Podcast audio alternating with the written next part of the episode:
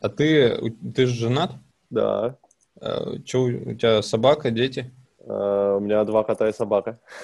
И ипотека. Два кота, собака и ипотека. Ну да, тут типа не для детей. Вообще. А так планируете? Ну, разговариваем об этом, но пока...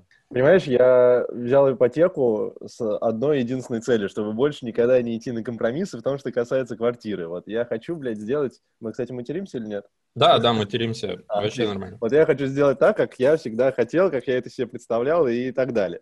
И ага. вот я себе там нарисовал э, кабинет. Там библиотека, там стол, диванчик, там даже э, книжная полка в виде символа Супермена. Uh-huh. И я понимаю, что если мы заведем ребенка, то этот кабинет мой любимый, шикарный, и моя библиотека превратится в детскую. И я хочу хотя бы, ну, годика два. Я понял. У тебя есть план, и ты его придерживаешься. Да, пока что так. Бля, слушай, насчет кабинета. Ну, у меня есть ребенок полтора года, и как бы жена планировала отжать под детскую третью комнату mm-hmm. ну, сразу типа вообще mm. сразу. Я говорю, так ребенок маленький, ему нахер типа детская не нужна. Она такая, нет, типа нам нужна детская, типа это будет. Я говорю, мне нужен кабинет, я хочу работать там типа удаленно все такое. Она такая, нет, нам нужна детская. И вот я в итоге договорились, что типа лет до трех типа ребенок живет ну типа с нами, вот, uh-huh. а потом делаем ему детскую, вот. Ну блядь, типа куда я с кабинетом? Не, у меня есть друг, э, на тренировку обычно ходим вместе, э, и он такой очень позитивный, он всегда радуется жизни, он, у него свой бар, у него все клево. А, и тут он приходит, вот просто на нем лица нет, у него внезапно какие-то морщины, круги под глазами. Я говорю, что случилось? И он, знаешь, он как в стендапе Луиса Сикея, когда он рассказывал про свою сестру и ее детей, он такой, типа, я больше не могу, я больше не могу, я больше не могу.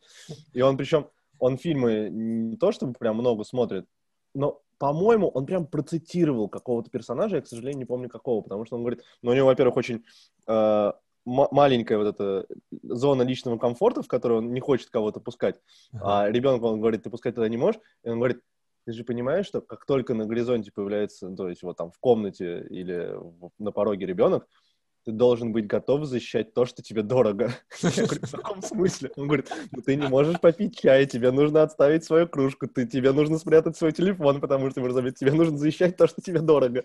Мне прям очень понравилась эта формулировка в отношении детей. Слушай, но она подходящая. Когда ребенок появляется в моем кабинете, основное, что я защищаю, это кнопку на системном блоке. Потому а... что его хлебом не корми, дай нажать. Если у меня там ничего не происходит, окей, но у меня там работа часто. Вот, и я такой, типа, только не кнопка. Вот. У меня пока то же самое с котами.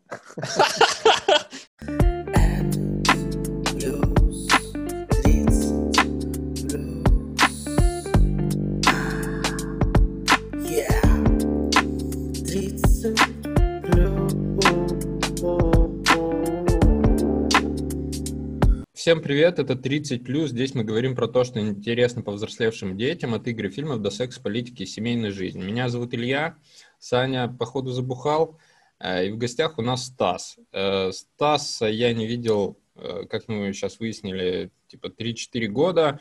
Познакомился с ним, когда он Тогда он собирал со всей Москвы, наверное, народ на кинопоказы всех своих знакомых и так выигрывал какие-то конкурсы на кинопоказы, и мы ходили с ним на кинопоказы. Вот это я очень хорошо помню. Потом Стас работал в киножурнале. Э, вот. И потом, э, чем он сейчас занимается и чем занимался в последующее время, я у него прямо сейчас, наверное, спрошу, потому что не могу это сформулировать. Так вот, Стас, чем ты занимаешься? А сейчас расскажу, но единственное, что познакомились мы еще в студенчестве, если что. Я помню, мы ходили в Папус, когда там был волшебный четверг, по-моему, когда два, давали два коктейля по цене одного. А Не, я... это был понедельник, countdown. А, да, значит, значит, значит, понедельник. Я сейчас э, руковожу отделом в продаж в компании, которая занимается обучением IT-специальностям. А что за компания, если не секрет, конечно? А, называется Product Star. Блин, слушай, а, даже Обучаем. Product аналитиков, маркетологов э, и немножко дизайнеров и программистов. А, каких программистов? А, пока что веб-разработчиков и чуть-чуть тех, кто хочет на питоне делать искусственный интеллект. А, я вчера мем видел, ну, знаешь, э, этот классический мем, типа длинный сеть писсуаров, ну, Да, там да, стоит да. чувак, и к нему идет другой. И вот один чувак идет ко второму, при- подходит и такой, «Пс, хочешь попробовать на питоне? Да, неплохо. Ну, я тут на питоне сам немножко балуюсь, но э, это не мой основной вид деятельности. Я, я понял, хорошо. Э, Даже, я бы сказал, круто. А давно ты там работаешь? Обучаешь? Э, Ну, вообще, я в похожих компаниях работаю уже достаточно давно. В этой, в эту я пришел руководителем в... А, да, с 1 апреля я там работаю. А, то есть прям совсем недавно. Ну, относительно. Кажется, уже давно. Я понял, круто. Но я, до Я этого в скиллбоксе работал. Еще О. в паре- в скиллбоксе. Слушай, а тогда такой, раз ты в скиллбоксе уже не работаешь, э, такой вопрос. Вообще большой профит, э, ну, типа обучения, много народу у вас обучающихся устраивает? Есть какая-то статистика? Ну, не у вас, например, там, в скиллбоксе или какие-то ориентировочные цифры по рынку. Ну, слушай, я на работу после обучения. А, устраиваться на работу. А, Слушай, я не, зна... не, не знал никогда вот абсолютно реальных цифр, потому что, Мгм. понятное дело, мы э, для продаж их немножко приукрашиваем. Ну, вернее, не то, что приукрашиваем, мы не спрашиваем там точную цифру, мы рассказываем, как это в целом выглядит. А, но, насколько я понимаю, если ты в этом заинтересован и замотивирован, то процент, процентов на 80 вероятности ты легко устроишься потом. Ну, нелегко, но как и никуда устроиться нелегко, но у тебя будут для этого все возможности. И более того, и Skillbox, и мы, и вообще подобные компании с трудоустройством им помогают. Ну, как бы, я, я скажу так, ты не устроишься, если только ты, с тобой что-то не так, или ты недостаточно замотивирован, или окажется, что на самом деле тебе это нравится не так, как ты считал, и ты не хочешь этим. Во всех остальных ситуациях ты найдешь себе работу. Может быть, там не с первого раза, может быть, тебе понадобится еще какой-нибудь курс пройти, но это абсолютно реально. Ага, понял. Ну, я примерно так же, только когда-то на Java Rush. Но у меня это заняло прям дохуя времени. А сколько?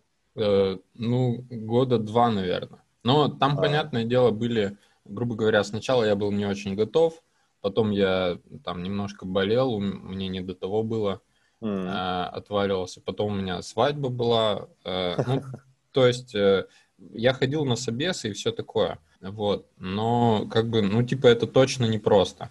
Э, Ну, например, там, походив на собес в свою компанию, где я до сих пор работаю, я залетел просто вообще на ура, потому что. Э, Я там, видимо, с опытом каких-то собесов э, на моей, на моей должности было чуть-чуть попроще. Вот, и Мгм. я поэтому в свою именно залетел на ура. А так рынок просто еще очень разнообразный. То есть где-то, например, нужны вот эти скиллы, где-то здесь, где-то там шаг влево, шаг вправо, уже что-то другое. А выучить все нереально. Ну, Так. тебе нужна какая-то база, да, а потом уже практическим опытом нарабатывать все остальное. Да, вот там с практическим опытом, наверное, хуже всего, потому что пока Ну, а, ты- а ты тогда устроился на джуна или повыше? Э, Ну, не, я вообще на обучение устроился. То есть там, по сути, была стажерская программа, А, и я ну, только понятно. благодаря стажерской программе. Но а, там, например, на стажерскую программу в Сбере я тогда не попал. То есть мне даже до этого скилла не хватало. Вот. Мгм. Ну, и у нас много народу, кстати, ху- приходит собеседоваться после Geekbrains, после, Мгм. э, ну, Java Rush, понятное дело. Ну, тут по-разному. а, ты, а ты видишь этих ребят после Geekbrains? Че, как они? Э, да по-разному. То есть э, есть, э, был один парень, э, мне не понравился, потому что такое ощущение, что он не знает и не разбирается, хотя он выучил все за очень короткий срок. Э, Он как будто бы вот зазубрил. Ну, то есть все, Мгм. все вопросы, которые я спрашивал, он отвечал без понимания, а вот Мгм. именно прям зазубренным. Вот. Но были чуваки, которые прям не очень. Вот. Лу- лучше всего все равно те, кто э, ну, отучился в универе по этой теме. То есть, Да э, ладно. ну, ну, тут понятное дело, но не, есть, кстати, и плохие. Я, то есть тут еще от универа сильно зависит. То есть там Мгм. приходили с каких-то универов, и я такой, «Э, блин, типа, вы точно вообще, ну, типа, в универе учились? Ну, то есть, ну, ну, то есть я, ну, какую-то очень херню спрашиваю, а мне Мгм. люди не отвечают с высшим образованием. Ну, или там с Мгм. почти высшим. Я такой, отчество. Так что универа зависит. Ну, и от курсов зависит. Я, например, видел, э, точнее, интервью какого-то чувака смотрел, у них IT-инкубатор, и там ты, Мгм. типа, платишь, ну, так и называется, по-моему, IT-инкубатор. Вот, и, и тоже они на веб-разработчикам учат. Э, И там ты платишь какую-то фиксированную цену, там, 1060, наверное. Вот, и тебя учат, пока не, ты не устроишься на работу. Ну, то есть им mm-hmm. они берут на себя обязательства именно устроить тебя на работу, помогать тебе mm-hmm. с этими. То есть э, они от тебя, ну, э, они с тобой закончат только когда ты устроишься. Поэтому у них там сравнительно небольшой набор, и они со всеми mm-hmm. возятся. Но в среднем берут, ну, по рынку, по-моему, ну, если сравнить с Java Rush, это, конечно, больше. Но если сравнить с каким-нибудь Geekbrains, то это примерно mm-hmm. так же, но объемы другие. Ну да, то есть такая история тяжело масштабируется, когда у тебя индивидуальный подход к каждому. Да, да. Вот. индивидуальный. Но это я бы им, конечно, респектнул, потому что, например, там на том же Java Rush, там, конечно, история успеха классная, но это статистически uh-huh. очень неверно. То есть, на... а еще, ну, основная проблема, э, ну, если ты вообще, если кто-то так планирует, лучше взять какой-то или очень большой отпуск, или там какую-то подушку безопасности, чтобы ты полгода мог просто посидеть, поботать. Потому что делать что-то одновременно с работой, это, тяжело. Ну да, не, ну здесь еще разговор о том, что да, когда там в программировании и вот среди студентов там Geekbrains и подобных компаний, то очень много, конечно, тех, кто просто из совершенно другой сферы приходит и хочет вот жизнь свою сменить и стать программистом. И с нуля это учат, и, понятное дело, это тяжелее, когда ты все-таки идешь, ну вот, те профессии, которые у меня сейчас, а, там все-таки люди с опытом, они приходят в похожую сферу для себя или просто берут себе карьерный рост какой-то. Mm-hmm. Вот, поэтому здесь попроще. С программистами да, ну... тяжело. Ну и плюс, тут просто, понимаешь, тоже нужно понимать, что я даже всегда отвечал, это абсолютная правда, что когда меня спрашивали клиенты, а, вот там, какой процент у вас устраивается на работу, я объясняю, что, понимаете, ну вот, а, если я вам просто назову процент, он будет казаться маленьким, там, условно говоря, 5%, да, кажется, что мало. Если на, начать разбираться, почему это только 5%, то там выясняется очень много деталей, ну, то есть, условно говоря, вот у меня там процентов 20, наверное, клиентов, если мы говорим про программирование. Mm-hmm. Там, сейчас не хочу никого обидеть на всякий случай, но вот э, как это с моей стороны выглядело. Какой-нибудь таксист из там э, Днепропетровска, который услышал, что программирование это круто, э, и он больше не хочет водить машину, а вот хочет стать программистом. Ну, и я понимаю, что, ну, просто бэкграунда и, я не знаю, каких-то собственных человеческих навыков, способностей ему не будет хватать для этого. А тут начинается такой небольшой конфликт интересов, потому что, понятное дело, мне, как э, продажнику, э, хочется, ну, не то, что ему впарить, да, он, но он сам пришел, сказал, что он хочет mm-hmm. стать программистом, я хочу ему этот курс продать. Э, по, Поможет ли ему этот курс? Э, поможем ли мы ему с трудоустройством? Да, это прописано в договоре. Верю ли я в то, что он после этого станет программистом? Ну, очень слабо. Скорее всего, просто потому что сам поймет в какой-то момент, что ну не его. Вот. И так, таких нюансов, которые на самом деле уменьшают статистику трудоустроившихся, очень много. Вот, поэтому я говорю, если ты замотивирован, если это действительно то, что тебе в результате подойдет, и ты хочешь этим заниматься, то ты устроишься на работу. Понятное дело, что там не, не за 6 месяцев произойдет, Понятное дело, что нужно еще опыт прохождения собеседований и так далее, но это абсолютно возможно. Mm-hmm. А на статистику смотреть, да, здесь опасно. Ну, в общем, часто упирается в то, что люди не всегда понимают, что они вообще хотят. Да, безусловно. Да. Ну, у меня та же самая история была, когда я шел в университет. Я считал, что я хотел стать программистом. Я достаточно... Ну, я до сих пор не знаю, это а, я, я был неправ или мне все-таки университет отбил это желание, но вот у меня такая история была, действительно. А ты, я не знал, что ты хотел стать программистом. Ну да, я же учился на программиста. Я, ну, я знал, что ты где-то на мехмате учился. А что ты там делал? Ну, я... почти. Через дорогу, ну да. А, я понял. Ну, э, тут еще ну, блин, вот я хожу к личному, ну, у меня, получается, личный тренер по настольному теннису. То есть я хожу несколько раз в неделю, занимаюсь. Вот. Просто в Березниках это намного дешевле, чем в Москве. В Москве-то я бы не ходил, наверное. Вот. И, ну, тут как бы без разницы, ходишь ты в групповые занятия, вообще не ходишь ты к тренеру. Но то твое развитие на самом деле зависит только от тебя. То есть тебе Понятно. могут помочь в каком-то смысле развиваться. Э, там, например, там, этот тренер мне подставляет, грубо говоря, когда я там нападающий удар делаю, топ-спин, он может подставить мне там и 100, и 200 раз. Обычный mm-hmm. какой-нибудь игрок подставит мне там 3, 5, 10. Вот. То есть э, мне с ним проще тренироваться, но там то, что я как бы делаю, он из меня все равно не сделает чемпиона, mm-hmm. если я этого не захочу. То есть мне нужно как бы самому пахать. Да, и тут, наверное, везде так. Блин, слушай, прикольную тему подняли, я вообще не ожидал.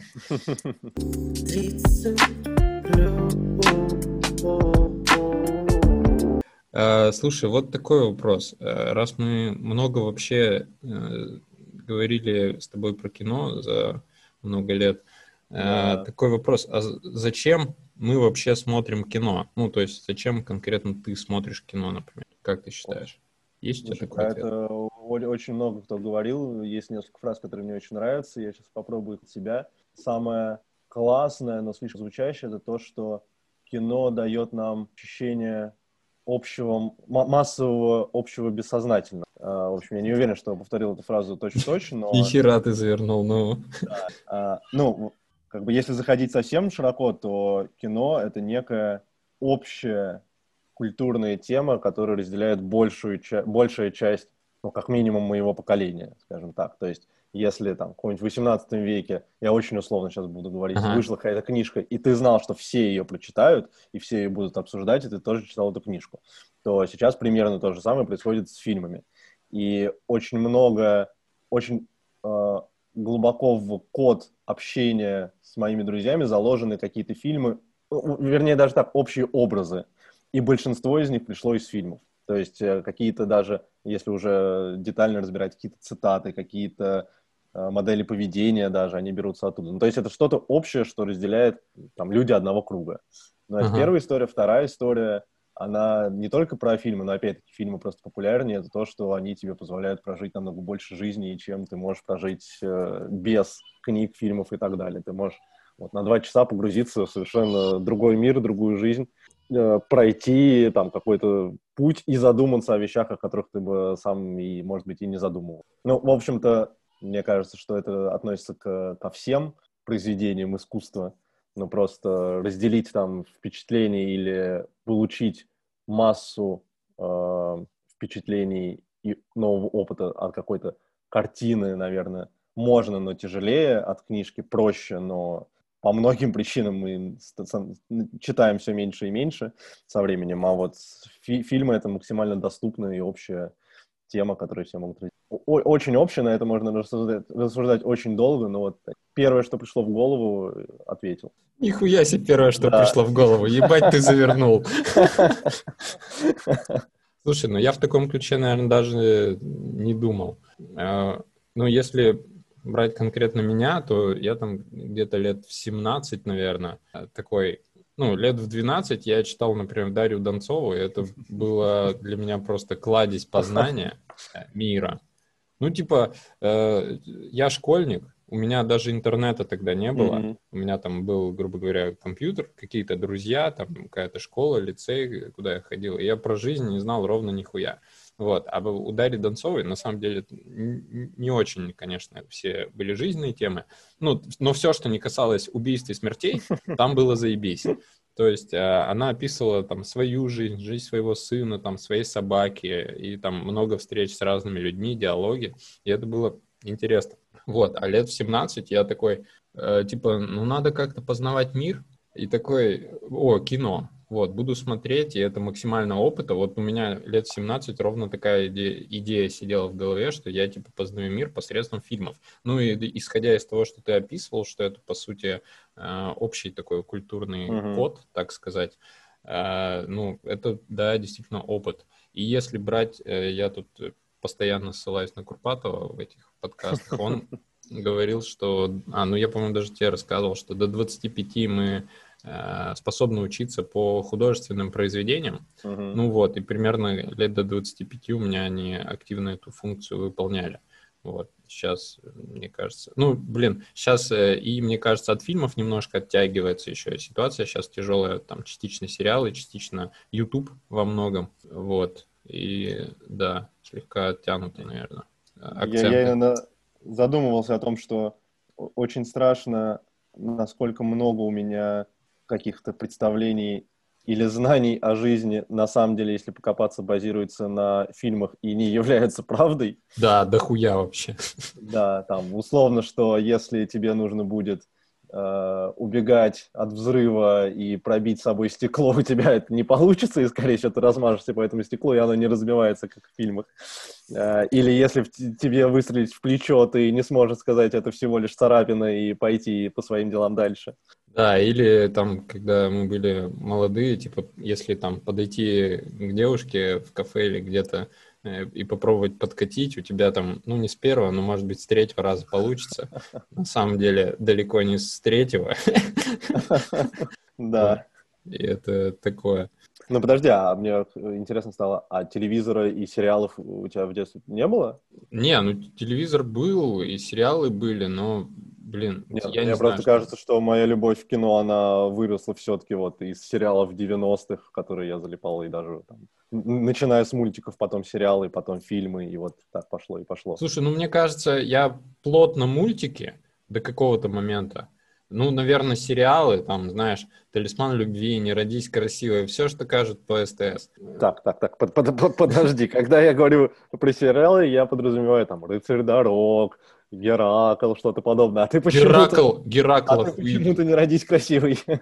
Блять, ну вот э, у нас в семье, ну там было, наверное, два телевизора, но всегда, А. когда мы садились есть, родители А. включали «Не родись красивой», и как бы я его не ненавидел, я его смотрел. Вот, поэтому тут такое. Не, Геракл, блин, Геракл охуительный. Зена Королева воинов, просто жара. Это да, это согласен топ. Э, Слушай, тут выходило интервью Дудя с Долиным, смотрел? Не досмотрел еще минут 20, но да. Блять, я тоже досмотреть не могу, у меня там минут 40 осталось. В конец охуел, типа, ну, нормально же все было, по 50 минут. Нет, надо 2.20, блядь. Да. 2.24, это чё, типа, вот. Э, И вот, и вообще у Дольна там достаточно много интервью в последнее время вышло, потому что, вот, мне кажется, за последние несколько месяцев, прям несколько, вот, видимо, он в тренде. Мгм. Как ты вообще считаешь, для тебя Долин сам авторитет и вообще какие-то кинокритики? Ну, у меня вообще сложные отношения с тем, что понимается под авторитетами. Ага. Я считаю его умным, начитанным и хорошо очень пишущим и говорящим человеком. А, Сейчас немножко, мне кажется, ну, скажем так, у нас очень распространен такой локальный а, культ личности. Вот, мне кажется, это какая-то сфера нашей культуры, что вот как только Да, наверное. человек становится популярным, из него просто высасывают все соки. Мне кажется, что Долин немножко к этому приближается, то есть, условно говоря, к исписался. Может быть, я просто слишком много уже прочитал и его, и всех остальных. Но я помню, что я начинал его читать, когда вот четко сформулировал, что даже если мы с ним абсолютно не сходимся во мнении о фильме, мне интересно почитать его статью, даже не мнение, а статью, просто потому что он может э, хорошо мне показать другую точку зрения и объяснить. Мгм, понял. Э, Ну, в целом согласен, но я просто, ну, я с ним что-то, блин, часто был не согласен. Ну, знаешь, есть какие-то очевидные моменты, когда там выходит, не знаю, темный рыцарь, его все хвалят, там Долин хвалит, и я хвалю. И я такой, ой, какой Долин охуенный, буду его читать. Но, но потом, если вчитаться, оказывается, что вы хвалите его по разным причинам. Да, да. Вот. И то есть у меня, типа, я вообще сильно не совпадаю. И так можно брать не только Долина. Причем там Долин относил, например, э, в интервью с Дудем, он Бэткомедиана не относил к кинокритикам. Вот. Ну, я тоже считаю, что Бэткомедиан — это не кинокритик, он блогер. Наверное, но я бы... Ну, мне вообще сложно выделить, э, типа, критиков. э, Ну, как... да. Ну, э, кто такие критики? Ну, на мой взгляд. Это люди, которые, ну, понятное дело, профессионально, э, их работа смотреть кино и писать э, рецензии на это кино. Вот, ну, по сути, у Бэткомедиана в каком-то смысле похоже. Но, э, как минимум, эти критики смотри- смотрят больше кино. То есть... э, там тот же Долин, он разбирается не только там в том, что выходит э, постоянно сейчас, то есть он Да. э, видел, э, в принципе, больше, он ведет, блин, подкаст «Истории кино». Вот, то есть, Он поня- главный редактор истории кино. да, вот. э, И понятное дело, что он, в принципе, больше про это все знает. Но я, как получается, ну, потребитель, э, мне вообще иногда до пизды, что он там думает. И, ну, то есть, например, я согласен вот с Бэткомедианом, хотя я с ними тоже часто не согласен. Или э, я согласен там с каким-то другим критиком, или не согласен с этим. И даже бывает, что интересно довольно почитать, типа, инте- да, интересная точка зрения. А иногда я такой, бля, братан, ну, типа, ты что такое написал? Это на какая-то... Где ты вот это вообще в этом фильме увидел? Серьезно? Типа, ну, типа, ну, что, ну, не грузи. Вот. Э, поэтому, мне кажется, тут даже не обязательно есть у человека звание кинокритика или нет. Тут, э, наверное, или согласен ты с ним, или нет. Ну, там разделяешь какие-то общие мысли. Вот, потому что бывает такое, что и какие-то этот. Э, что ты про восьмой эпизод думаешь э, Звездных войн? Я не помню. Восьмой чуть лучше девятого, но это днище и э, как бы это сказать, это издевательство над Звездными войнами. Я понял, сейчас обсудим. Так вот, я, короче, когда смотрел восьмой эпизод, был вообще просто в диком восторге. Я настолько не ожидал от него, и он меня настолько разъебал, я просто в ахуе был. И потом я нашел статью, какой, а его очень много, соответственно, ругали, и, и кто-то хвалил. Вот. И я нашел статью какого-то критика, который вот, вот все, от чего я кайфанул в фильме, он то же самое изложил в, в понятных формулировках на бумаге. Mm-hmm. То есть я бы, mm-hmm. мне очень сложно объяснять, почему мне понравился восьмой эпизод. Но mm-hmm. этот мужик описал на бумаге вот ровно все, что я ощутил. Я такой, нихуя себе, он гений. Я почитал другие его рецензии, я с ним, блядь, вообще не согласен в остальных. Но вот здесь мы типа пиздец сошлись, я прям кайфанул. Э, э, я не, ну вот, вот, вот, вот еще раз просто, извиняйте, перебью. Ага. А, мне потому я потому и ставлю, скажем так, Долина как критика выше, там, вот, например, того, о ком, о ком говоришь ты, просто потому что мне не нужно быть согласным во мнении с Долиным, чтобы получить удовольствие и что-то новое от его лицензии. Я понял. Ну, я не только опираюсь на то, что согласен. Я, например, местами я не понимаю, о чем он говорит. Ну, то есть... Это э, бывает, да. Э, то есть, мо, может быть, он прав. Я этого не отрицаю. Но я не понимаю. То есть есть критики, кого я читаю, я с ним не согласен, но я понимаю, о чем он. Uh-huh. Вот. Долина в какие-то моменты я просто не понимаю. И бывает даже не понимаю не столько, потому что он там что-то слишком заумное говорит. На самом деле он uh-huh. вроде все очень понятно объясняет. Но у него вот. бывают заскоки. Да, я просто типа, блин, ну типа, а где ты, ну, ну, ну там он описывает какой-то там феминистический манифест, еще что-то. Я такой, блядь, а где ты это усмотрел? Ну, типа, я настолько этого не заметил, что мне это показалось странным. Вот, то есть... Слушай, я... у, у, у меня просто очень похожая ситуация, очень часто бывает с женой, и я каждый раз вспоминаю эпизоды «Симпсонов». Как пример, э, мы с ней посмотрели э, «Второго бегущего по лезвию», ага. и мне фильм совершенно не понравился. Я считаю, что там нет сюжета, там нет развития персонажей, там изначальный конфликт абсолютно высосан из пальца и недостоверный, но мы выходим из фильма, и она говорит, а вот там интересно показано вот это, а вот там э, э, этот персонаж там думал вот то-то, когда совершал вот это действие, это очень классно показано, вот прям как они выделили этот акцент. Я иду с ней рядом, Говорю, где этого не было в фильме? Это, этого просто там не было. Ну, как будто разные время... фильмы посмотрели. Да, да, и мне все время вспоминается эпизод «Симпсонов», когда местные саентологи пытались зомбировать э, Гомера, посадили его в кинотеатр, показывают ему там свой фильм, который всех остальных зомбирует. Ага. А, он на нем заснул, и когда его будет, фильм закончился, он такой, а, что, так э, э, это инопланетяне построили пирамиды? Его спрашивают, какие инопланетяне, какие пирамиды? Этого не было в фильме. Он говорит, а, ну, когда мне становится скучно, я начинаю придумывать свой сюжет. Я понял. Блин, ну вот, да, то есть я его просто иногда не очень понимаю, где он вот это видит, и mm-hmm. поэтому, то есть, скорее это, а не то, что я с ним не согласен. Так, а почему восьмой эпизод днище? О. А, нет, сейчас, подожди. «Бегущий по лезвию». Мне, кстати, зашел. А этот, э, первый тебе понравился? Знаешь, я его посмотрел очень поздно, во-первых. Я как бы уже знал, что это мировой шедевр, это гениальное кино, и я этого там не увидел. Культовое. Возможно, ну, да, возможно, его нужно было посмотреть пораньше, без вот этих уже готовых предрассудков. Во-вторых, у меня есть вот глубинный конфликт с этим фильмом, из-за которого даже если там что-то сделано хорошо, я не смогу это оценить. Просто потому что я не понимаю, зачем делать андроидов неотличимых от людей, а потом пытаться их найти в толпе людей. Вот зачем? Сделайте им там шесть пальцев, сделайте им синюю кожу. Но как бы это нелогично. Я не нашел в фильме оправдания этому. Ага. Бля, хороший вопрос, я над этим не задумывался. Мне ну, первый... да, да, да, даже сам Харрисон Форд, э, хотя он большую часть своих ролей не любит, кроме Дианы Джонса, в том числе и Хана Соло, но он сам говорил, что он сыграл единственного в истории кино детектива, который не проводит никакую детективную работу. Ну, по сути, да. Мне первый понравился тем, как он снят. Я, ну, типа, я включаю фильм, смотрю, в каком году он сделан, и я такой, mm. нихуя себе. Ну, то Это есть... Да может быть, он, конечно, был еще немного отреставрирован, но как бы картинка крутая. Вот, сам он фильм... был реставрирован, но на картинку это почти не повлияло. Это не как Лукас, который дорисовывал спецэффекты. А, вот. Ну, ну, так он мне не понравился. Я, в принципе, не понял. Типа, ну и чё? Mm-hmm. вот. вот. А этот новый мне скорее понравился, но, возможно, просто потому, что мне очень нравится Райан Гослинг. Mm. Вот. Может быть, фильм не настолько... Э, хотя мне очень понравилась любовная линия его. Ну, то есть это вот прям то, что мне в фильме Там прям очень зашло. Линия? А, с э, голограммой? Ну, да. Да, да.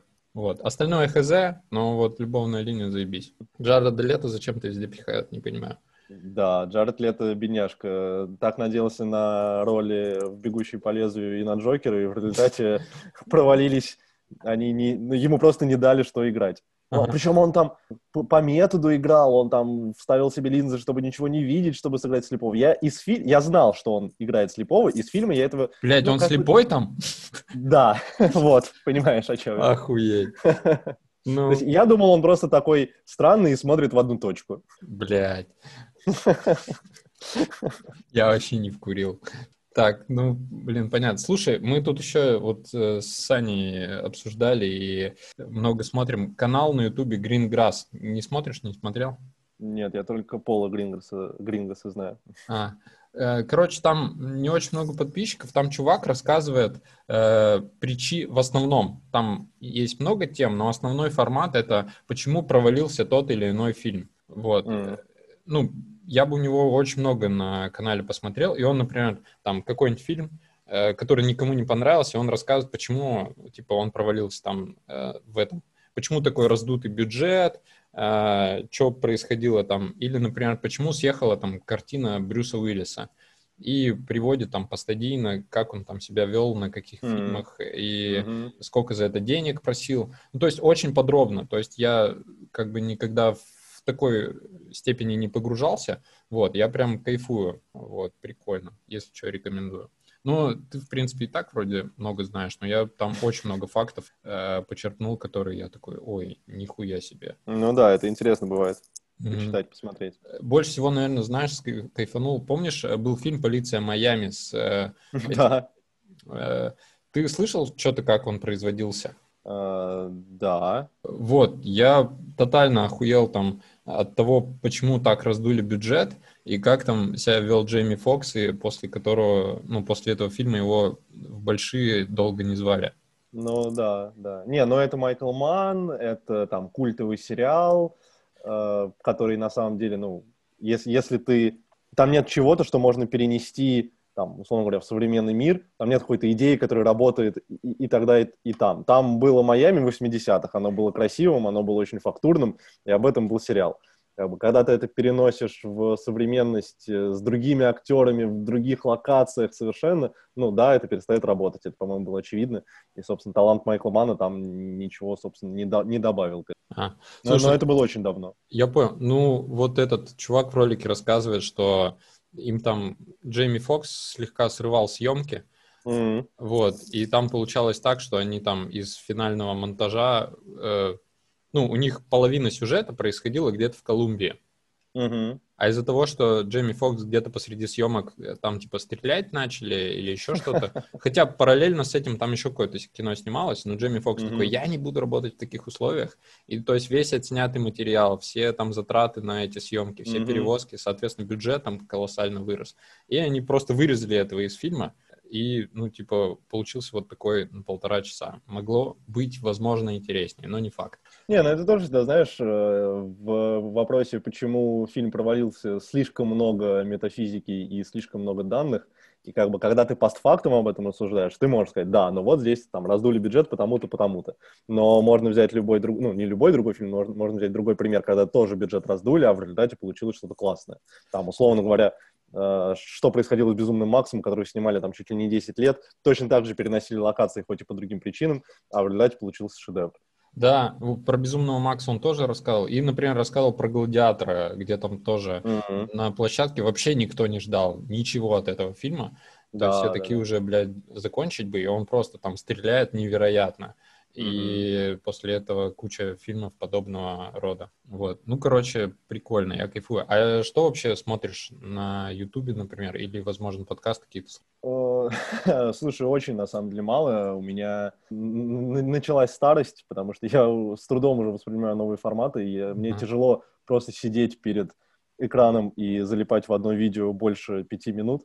Поэтому uh-huh. как-то не складывается у меня с ютуберами и даже с подкастами. Вот я все пытаюсь попробовать что-то себе найти, но пока я на ютубе смотрю несколько каналов, да кино, еще несколько, вот, которые действительно рассказывают интересно про какие-то глубинные детали внутри фильмов, там, про, вот, про, про Трон мне понравилось, uh-huh. э, не вспомню точно, то ли другое кино, то ли еще кто-то похожий, который рассказывал вот просто про значение э, дизайна и как он передает э, идеи, заложенные в фильме. То есть, ну, мне и сам по себе трон нравится. И тут вещи, которые, вот в отличие там от э, Долина, который иногда может какие-то слишком заумности уйти, я понимаю, что это действительно было в фильме, я понимаю, что режиссер действительно это делал, просто считать это очень тяжело. То есть ты это считываешь где-то на подсознании, а потом благодаря вот такому разбору понимаешь, почему это сработало так, как сработало, по крайней мере, на мне. Вот. Э, такие разборы смотрю, там, опять-таки, про относительно открытия для меня ну, не открытие, но то, как это сформулировалось. Мне нравится смотреть про значение операторской работы, там, на примере того же Финчера, как он ее устраивает, операторской работы и, и монтажа. Uh-huh. Вот. Но я, я не смотрю какие-то конкретные э, каналы, то есть чаще это просто попадается в рекомендации. Я понял, прикольно. Короче, копаешь вглубь. Да. Я понял, интересно. Э, я тут, ну, как я, наверное, все популярное смотрю и какие-то подкасты, наверное. Вот подкасты. Причем я, блядь, записываю подкаст, но я не слушаю подкасты. Я их, я их смотрю. Но и так как я их смотрю на Ютубе, часто наполовину я их слушаю. Ну, типа, включу, там, в карман положу и хожу с ребенком подкаст. Меня из подкастов, наверное, единственное, что я хотел бы все-таки дослушать, это Джо Роген. Ты слышал? Там? Конечно. А, а еще я недавно наткнулся на двух людей, которые очень интересно сами по себе рассказывают про актуальные там, политические и общественные вещи. Первого зовут Джордан Би Питерсон, а второго Бен Шапир. Вот, они прям очень классно разговаривают на темы скорее более актуальные там, для Америки, чем для нас, но uh-huh. их рассуждения очень интересные. Взаимоотношения полов, про там, феминизм и многие другие вещи. Прям Джордана Питерсона очень. Uh-huh. Блин, прикольно. Э, этот, ну, в России, кстати, сейчас бум подкастов. То есть там, я смотрел какие-то цифры, у нас количество подкастов за 2020 выросло, блядь, не знаю, раз в 10. Наверное. Ну, еще бы, я думаю, в 2020 выросло все, что ты можешь делать из дома. Сто процентов, да. Наверное.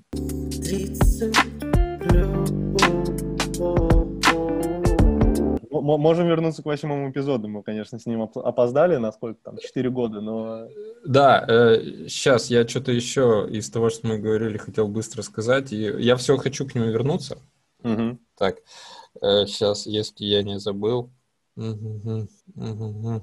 Не, я забыл. Давай, восьмой эпизод. Так что там плохо? Uh, ну, если кратко, то все.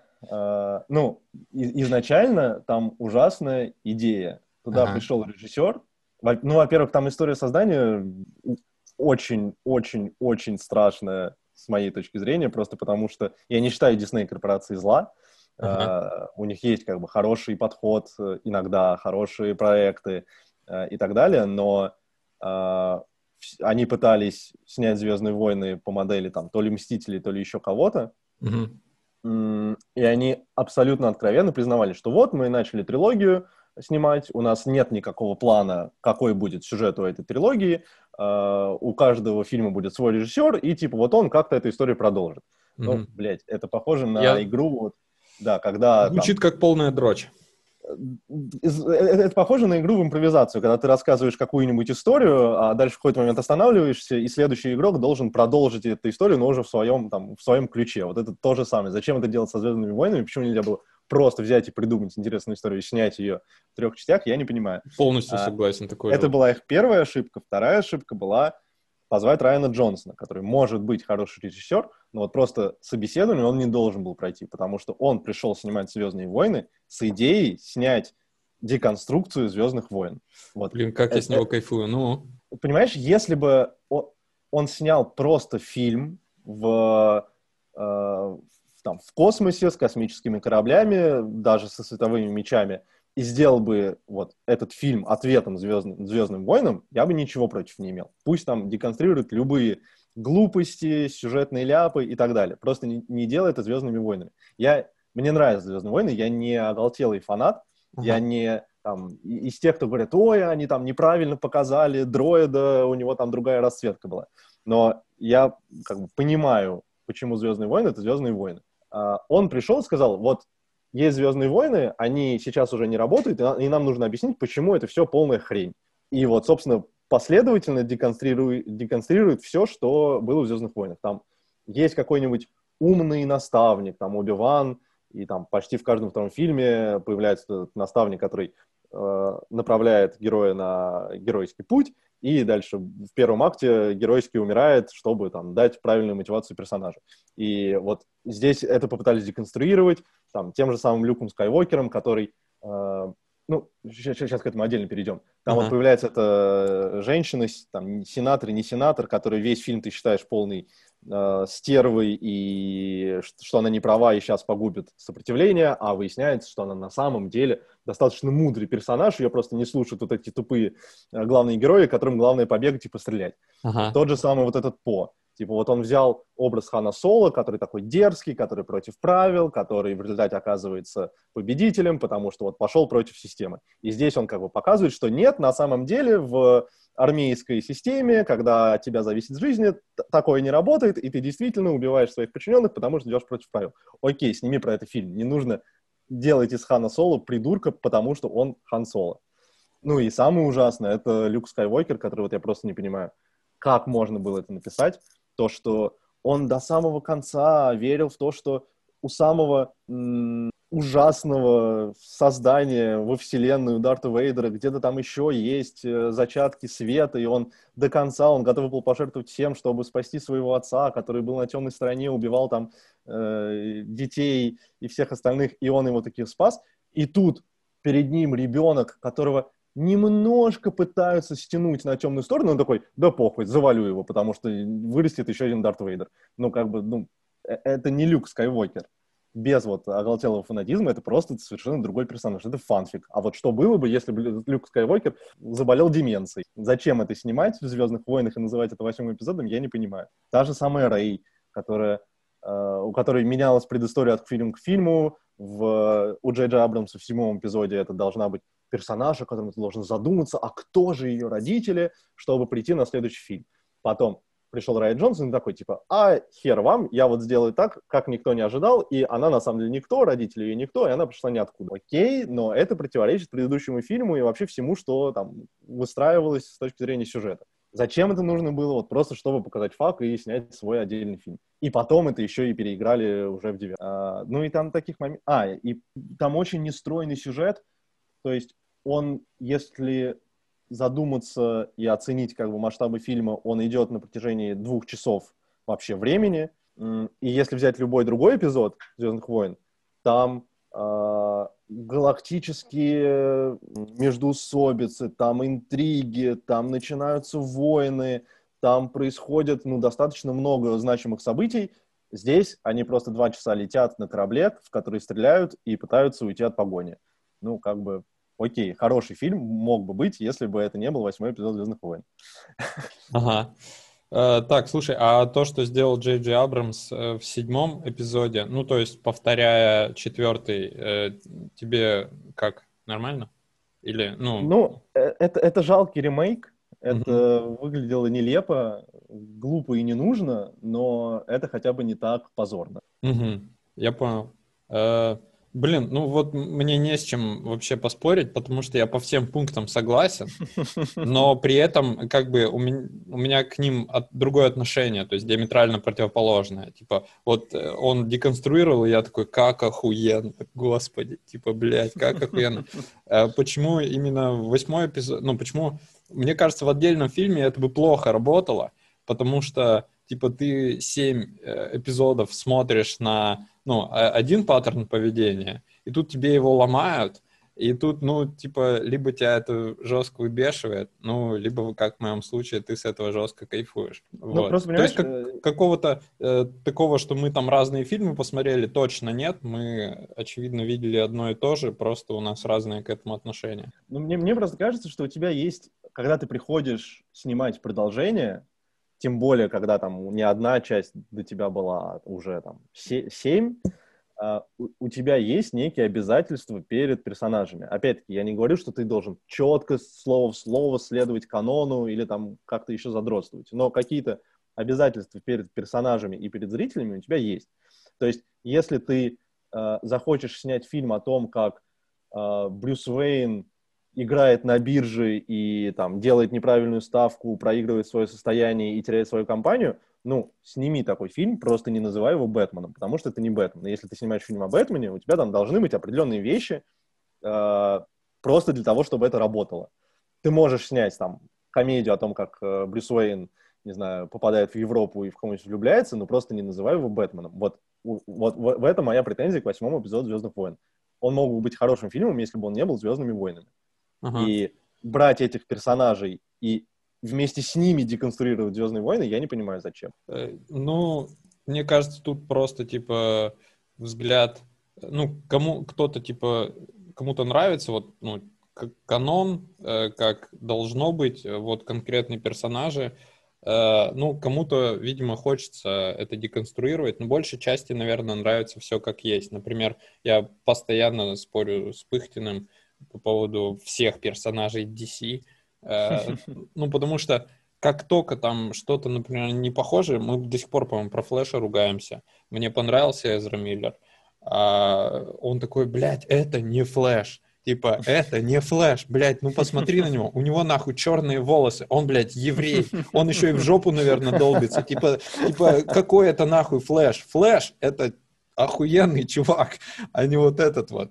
Вот. Э, еди, ну, и так про половину, наверное, персонажей. То есть мы вообще про всех спорили. Он такой, это не канон, это не канон, это не, полная не, не. хуйня. Ну, вот. мне, мне просто кажется, извини, я тебя перебью, mm-hmm. мне кажется, здесь очень важен вот этот аспект. А, одно дело, когда ты там споришь с каноном, и что там у тебя у персонажа должны быть другие а, волосы, или там он должен выглядеть по-другому. Это одно, это немножко, ну, все-таки задротство. Mm-hmm. И как бы, если у тебя есть суть персонажа, и она правильно передана, или у тебя есть правильная история про этого персонажа, но ты изменил какие-то элементы, это одно. А другое дело, вот похожая ситуация у Марвелов сейчас с Человеком-пауком в киновселенной. Mm-hmm. Вот они не знают, что с ним делать и, и как снять фильм про Человека-паука. У них все время получается просто фильм во вселенной, в которой присутствует Человек-паук. Потому что у Человека-паука есть определенные вещи. Э, на которых базируется именно как персонаж. То есть вот, если ты берешь, ты пытаешься сказать историю о человеке, у которого, э, у которого есть способность паука, и который одевается вот в такой костюм, это одно дело. Ты можешь там снять про него любую историю. Но когда ты снимаешь про персонажа, этот персонаж должен соответствовать своей сути. То есть у него э, должен быть дядя Бен, у него э, должна быть мотивация, вот именно мотивация Человека-паука, иначе это не Человек-паук. То есть он должен геройствовать не потому, что он восхищается Железным Человеком, а потому, что вот произошла история с дядей Беном и поставила его на этот путь. Mm-hmm. У него должен быть Нью-Йорк. У него э, он должен летать на паутине между небоскребами Нью-Йорка. Uh, у него должны быть персонажи, которые там на самом деле проблемные люди, а не просто злодеи, но вот их там жизнь поставила на этот путь. Он должен шутить. То есть вот не, то, не потому, что это канон, а просто потому что иначе это не Человек-паук. И вот Марвел mm-hmm. с этим не справляется, потому что они вставили его на достаточно позднем этапе, из-за того, что Sony зафакапили уже просто все, что только можно было, и как бы снова показывать смерть дяди Бена, ну, уже просто невозможно, а без этого это не другой персонаж. Вот они как-то с ним что-то пытаются сделать, отправляют ее в Европу, где нет небоскребов, и где он не может летать между ними, а, раскрывают его личность там сразу же, не дав ему там поработать в Daily Bugle или еще что-то.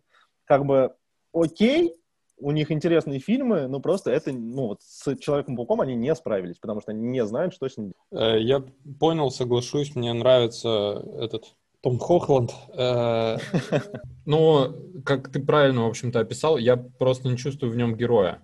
То есть я вообще не чувствую, что это Человек-паук. То есть э, чувак в костюме Человека-паука со способностями Человека-паука, тех же похожих условиях, у него там есть тетя Мэй, вот, но, да, героя я в нем, как правило, не ощущаю. То есть там два фильма уже вышло, и в остальных он фигурировал, но героя я там не видел. Ну, типа, да. когда я смотрю на Железного Человека, о, это герой. А когда я смотрю на Тома Хохланда, ну, это Том Хохланд. Да, да, вот, именно так. Да, согласен. А, а, так, а про... Но тут я согласен, то, что должна остаться суть, э, могут меняться какие-то входные данные, но, например, э, в, в том же флеше, э, так там, ну, хотя да, там вот как раз в нем я героя чувствую, но при этом он кардинально другой. То есть он там не умеет драться, он там, я так понимаю, не работал в полиции, у него, ну, и предыстория mm-hmm. вообще сильно отличается, и все такое. Ну, то есть я понимаю, почему его хейтит Саня, потому что, ну, ему он просто, ну, это там как будто бы совершенно другой персонаж. Он герой, mm-hmm. но персонаж как будто бы совершенно другой. Ну, вот. там и Флэш это было, господи, 15 минут, о нем не было, у него не было своего сюжета, то есть, да, да. что с ним сделают в фильме. Да, да, но Пукану ну, у нас бомбят уже несколько лет. Да.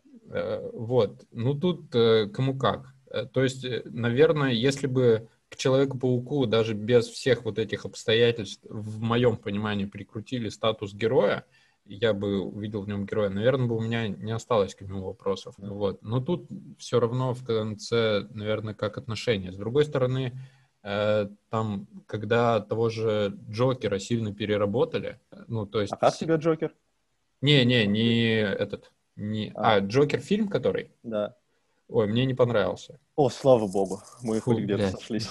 Наконец-то. А вот, кстати, опять-таки, моя главная претензия, то, что это не Джокер. Это да. прикольный фильм, ремейк «Таксиста» о том, как общество сводит э, человека с ума, о том, как он встает на путь маньяка и так далее, но это не преступный принц Готэма, это не он. Да, наверное, еще мне больше всего, ну, во-первых, мне просто скучновато было смотреть. Да. Э, и во-вторых, нам его, я не знаю, его там позиционируют как или не позиционируют. Э, ну, последние 20 минут, конечно, охуительные. Э, короче, его как, типа нам показывают, как бы, как бы, чтобы мы ему должны, типа, сопереживать. Да. Ну вот, типа, вот у него такая тяжелая судьба, но получается, что этот человек с психическими даже не отклонениями, психически нездоровый. Да. Вот. То есть он в принципе не может мыслить как обычный человек. Как я могу сопереживать человеку, который в принципе по-другому думает? Ну, типа, у него реакции организма в принципе другие. Я вот этого момента совершенно не понял. То есть, например, грубо говоря, я так и не смотрел таксиста, но в таксисте, насколько я понимаю, человек обычный. То есть он, может быть, у него есть какие-то там ну, да. психические э, расстройства но не отклонение. Джокер не здоров. То есть э, это как, например, там, э, по-моему, э, я надеюсь, не перепутаю, но э, аутист, аутистам тяжело сопереживать, потому что аутисты, э, ну, в тотальной стадии, они не считают э, других людей людьми. Ну, то есть они не, асоци... не понимают, что другие люди такие же люди, как э, этот Ну, у человек. них восприятие работает по-другому, и очень сложно себя с ним ассоциировать. Да, вот. И то есть в случае Джокера, так как он психически нездоров, у него тоже восприятие работает по-другому. И я поэтому не понимаю, почему я должен ему сопереживать. Хотя весь фильм из меня это сопереживание как бы, ну, не то, что ну, прям сильно выковыривают, но мне хотят это объяснить. Я не понимаю, что мне хотят объяснить, если я в принципе не могу это понять. Вот меня Нет, что э, вынесло. Это, это можно сделать, понимаешь? Это такой фильм можно снять. И есть, например, Форест Гамп, когда у него тоже аутичное расстройство, он воспринимает мир совершенно по-другому, но ты ему сопереживаешь, да, потому что да. фильм правильно построен и правильно это преподносит. В Джокере они сами просто не определились, то ли он должен быть там, совершенным изгоем общества и больным человеком, который, тем не менее, что-то совершает, то ли он должен быть как бы обычным человеком, который становится вот таким. Да, согласен, есть такое. И они сами с этим не определились, из-за этого как бы фильм рушится, и я не понимаю, почему его так хвалят. Да, я тоже. Ну, последние 20 минут классные, наверное, за них хвалят. Ну, может быть, но я еще... тоже, он абсолютная жертва обстоятельств, он, там, он совершил один поступок, и то наполовину случайно, и как бы угу. потом он просто пошел по волне, он сам ничего не сделал. Да, не, да, опять, опять же, это, типа... вот это, это, это антоним Теннета. Вот он не является протагонистом своей истории. Да, это, э, грубо говоря, опять же, я не чувствую там в Человеке-пауке героя в э, Джокере я не чувствую криминального принца Готэма. Блять, да. он просто выкинул, ну, ну да. застрелил кого-то. Он и как минимум не гений. Джокер точно, точно. Да, да, Джокер должен, ну, как минимум, ну, пусть не супер гением, но он должен что-то там организовывать, что-то придумывать. Этот не придумал ровно нихуя, он просто псих. То есть его должны застрелить там при первой вообще развязке. А, ну, то есть он за весь фильм не показал каких-то там умственных способностей никаких нахуй. Да. Вот. Ну, расстрелял кого-то из револьвера в поезде. И чё? Ну, типа, да. блядь. Не, ну это вообще проблема с DC, то, что у них э, образы, за которыми нет людей, и в некоторых историях это работает, но uh-huh. там тот же Джокер — это просто образ э, антоним Бэтмена. Бэтмен — это тоже не человек, это просто образ. Да, То есть, да. Вот за Бэтменом нет человека. Вместе они там создают какую-то историю, потому что являются двумя крайностями одной сущности. Когда ты берешь фильм про одного из них, там, ну, у тебя ничего не получается. Да и, собственно, сам, сам режиссер с самого начала говорил, что они хотели назвать этот фильм «Артур». Они угу. хотели вот только намекнуть, что это как бы Джокер. Да, слушай, это было бы Тогда правильно, не было бы никаких проблем, да. Э, ну вот, кстати, про то, что нет личности за персонажами, у меня такое ощущение, как будто за Бэтменом Аффлека э, как будто личность появилась. Вот, ну там с у мотивациями него есть беда. намеки на предысторию, которую нам очень да. тонко не показывают, поэтому там есть вот ощущение того, что за ним что-то стоит. Но поскольку да. это не раскрыли, ничего угу. этого там в результате не оказалось. Да, не, ну да. ну это же древняя фраза, что Марвел uh, пишет комиксы о людях, которые становятся или играют в богов, а DC пишет истории про богов, которые притворяются людьми. Да. Ну, блядь, сложно не согласиться. Блядь, а ты что вообще у DC все такие? Не помнишь никого, кто не, ну, слушай, человек? А, из персонажей? Да. Ну, нет. Там нет людей. Там есть боги. Ага. И... Ну, я, я пытаюсь вспомнить. Ну, грубо говоря, есть э, Бэтмен со всей се- своей семейкой. Может, там кто-то. Не, ну да, там, там реально есть образы, которые, ну, достаточно сложные и, во-первых, и переносятся в современный мир, и вообще что-то новое о них написать. Там, я помню, один из самых лучших считается комиксов о Супермене, если я не ошибаюсь, это All Stars или О, что-то All Stars похожее. мне очень нравится. И, или вот что-то похожее. Я просто помню, что там есть эпизод, где к Супермену подходит женщина, плюет ему в лицо, и говорит, что вот мой муж недавно умер из-за опухоли, ты бы мог эту опухоль увидеть, у тебя есть э, суперспособности, которые это позволяют, а ты вместо этого там летал, занимался какими-то делами, и Супермен такой об этом задумался, что вот да, он слишком о каких-то космических вещах думает, он не замечает людей, и вот там последняя сцена, что он приземляется на Землю, и просто идет вот по парку, а дети за ним смотрят такие, типа, зачем он это делает, он же может летать, что, что, что вообще происходит, а он такой вот задумался о судьбах обычного, обычного человека. Но образ красивый, но если ты хоть немножко начинаешь задумываться об этом, ну, это полный бред. То есть э, это не история о человеке, это вот просто история, а что было бы, если бы вот всемогущий бог задумался о жизни обычного человека. Ну, с точки зрения там одного комикса это интересно поисследовать, с точки зрения двухчасового фильма это очень тяжело. Интересно. Да, согласен. Слушай, а ты «Титанов» смотрел? Сериал нет. Да-да-да, сериал. Вот они, кстати, там... Э, первый сезон мне понравился, второй не смог смотреть. Э, они там вот как раз начинают копаться в персонажей, в персонажах. Mm-hmm.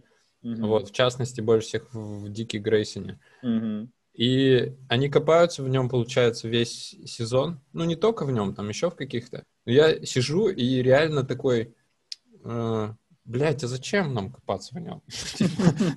Ну, типа, ну это же Робин, типа, Дик Грейсон, пусть он просто всех хуярит, типа. В красном трико. Да, я действительно, хотя вот, например, я смотрел этот, э, мне, нам нравится сериал сильно «Юная Лига Справедливости», вот, вот там они, они даже немножко копаются в персонажах, и вот это там прикольно, но они не глубоко копают. Вот. Э, там чуть более сложные какие-то схемы, э, чуть э, разносторонние. Они не фиксируются на основных DC-шных персонажах, раскрывают каких-то менее mm-hmm. известных. И, да, и там можно как раз копнуть. Там, типа, кто, блядь, такой синий жук? Типа, вообще, какая мне разница нахуй? Они такие копаются в нем, и вот он там решает, типа, с нашими он или с ихними. Я такой, о, ну, в принципе, типа, ну, нормально, можно посмотреть. Вот. А когда Дик Грейсон начинает себе копаться, я такой, блядь, типа, ты же Дик Грейсон, типа, ну, типа, соберись, тряпка. Ну вот, кстати, по всем этим причинам у DC намного лучше получаются мультики. Вот, может быть, это, конечно, мое восприятие, но когда ты смотришь мультик, ну, как бы mm-hmm. не, неправильно здесь может прозвучать слово мультик, а, то есть а, они же сняли достаточно а, хорошую серию э, со, со своей расширенной вселенной, но только мультипликационной, когда там даже пересечение, общий сюжет, отдельные э, проекты про отдельных персонажей, которые потом собираются вместе, там воюют с Дарксайдом, и там даже рейтинг взрослый, там есть кровище, смерть и так далее. Просто когда, как минимум, я смотрю мультик, у меня некоторых вопросов не возникнет. Там про ту же э, Чудо-женщину. Вот я когда смотрю про нее фильм, я какой-то, вот где-то я посередине первого фильма задумался, а какие у нее способности? Что именно она умеет, а чего не умеет? Потому mm-hmm. что вроде как она суперсильная и прочная. В какой-то момент она ловит пулю, то есть она, видимо, еще и супербыстрая, но нигде больше свою суперскорость она не, не использует. То она там летает, то только прыгает далеко. И вот из-за того, что я вижу перед собой человека, но не понимаю вот из, из исходных данных, я начинаю эти вопросы задавать. Когда я смотрю про нее мультик, у меня они, у меня они не возникают.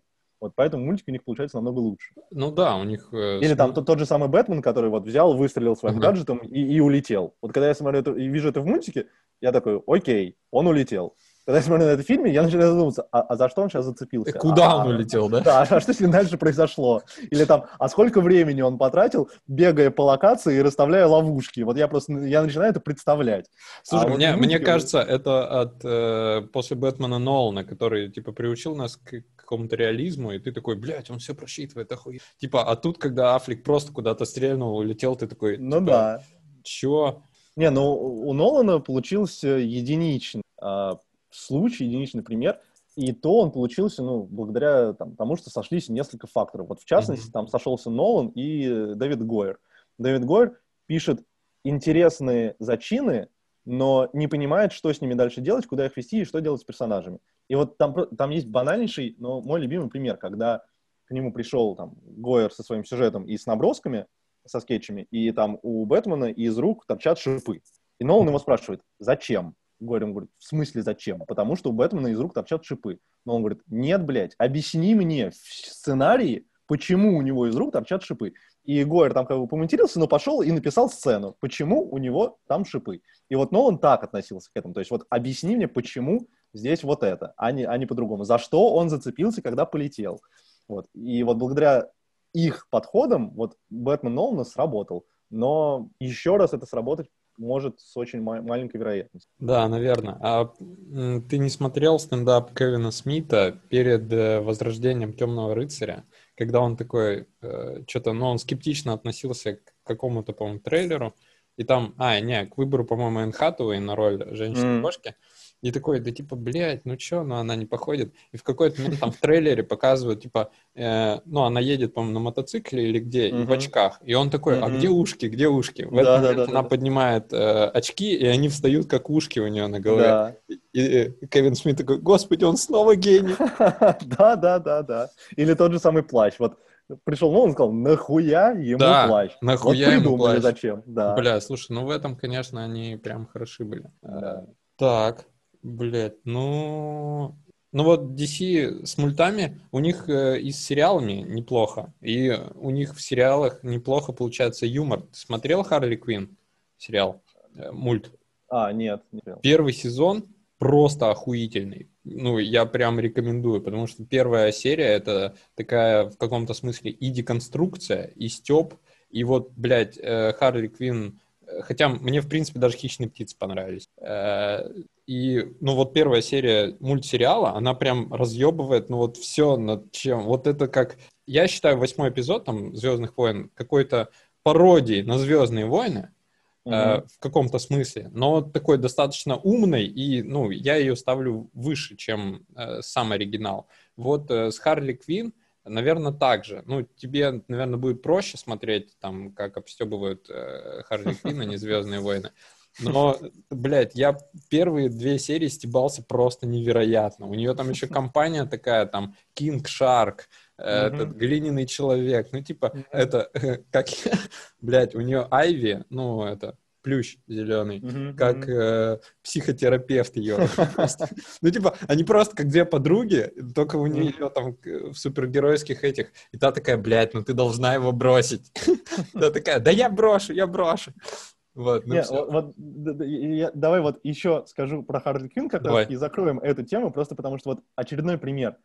Когда Харли Квинн — это мультик, и у нее там странные взаимоотношения с Джокером, который тоже мультяшный персонаж. Да, да. Когда она бита и хуярит э, ноунеймов, и ты понимаешь, что, ну, господи, это мультяшка, ему ничего не будет, то у тебя в восприятии ничего не ломается.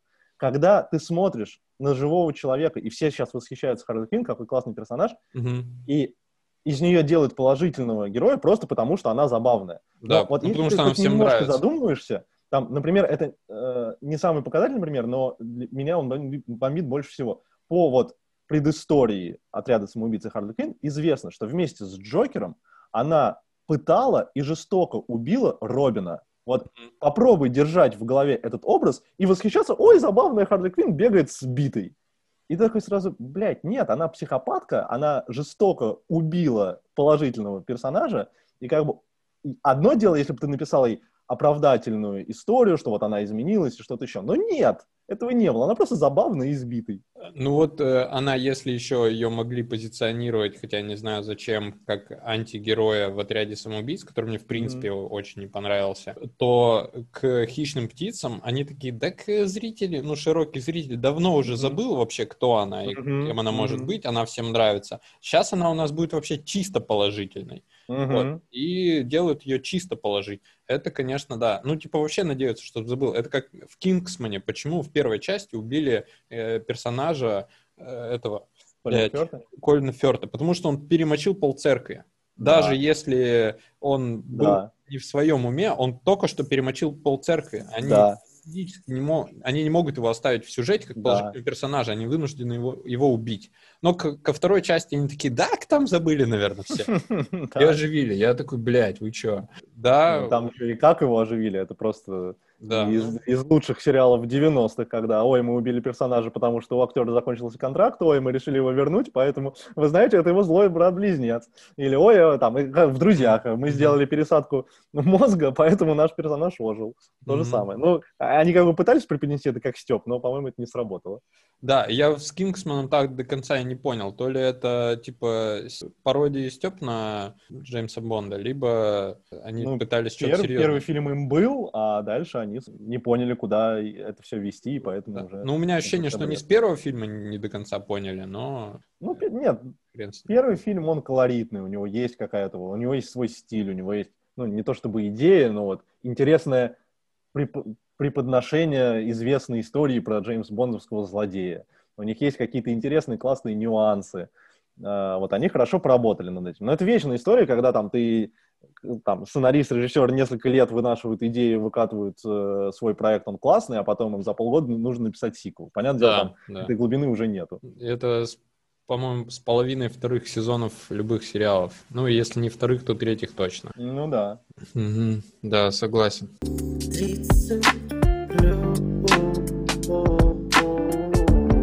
Немножко про политику хотел поговорить. Mm-hmm.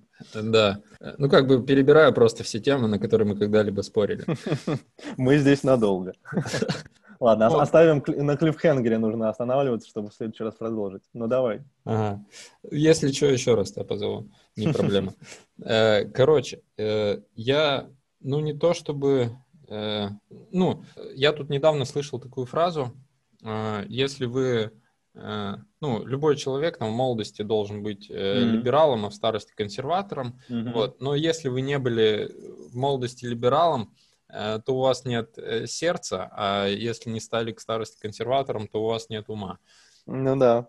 Вот, мне прикольно, мне понравилось. Вот, и я, видимо, ощутил в какой-то момент, что, ну вот, типа там, когда ты шибко маленький, там 14-15 лет, тебе, у тебя вообще какой-то нонконформизм, ты, тебе интересно что-то против системы, э, ты такой, вы все заскорузлые, там, совок говно и все такое. А потом, и, ну, видимо, вся информация, которая меня, вокруг меня формировалась там, последние годы, она исходила вот, ну, из этих канонов.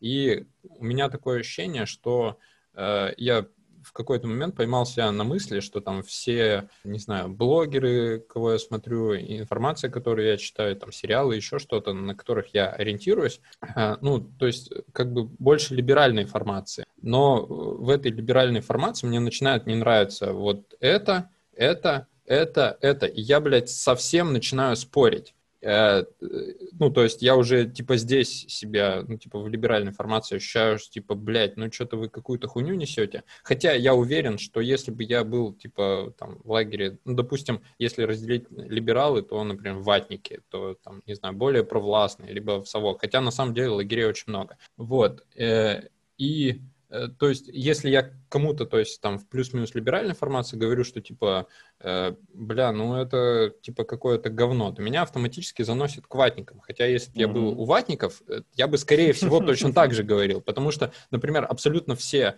э, мои знакомые типа хуесосят Соловьева, но никто его не смотрел.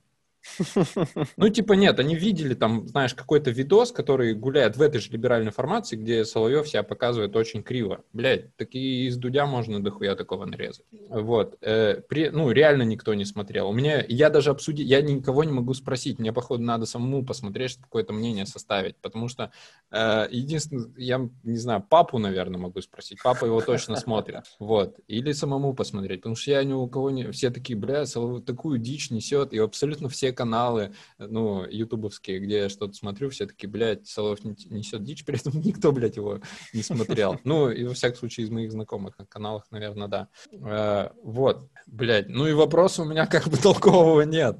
Э, наверное, сам ты себя... Ну, слушай, я, я просто не согласен с тем, что... Ага, я могу давай. объяснить, почему что тебе нужно посмотреть Соловьева, чтобы, э, чтобы доносить мнение, что он, он говно.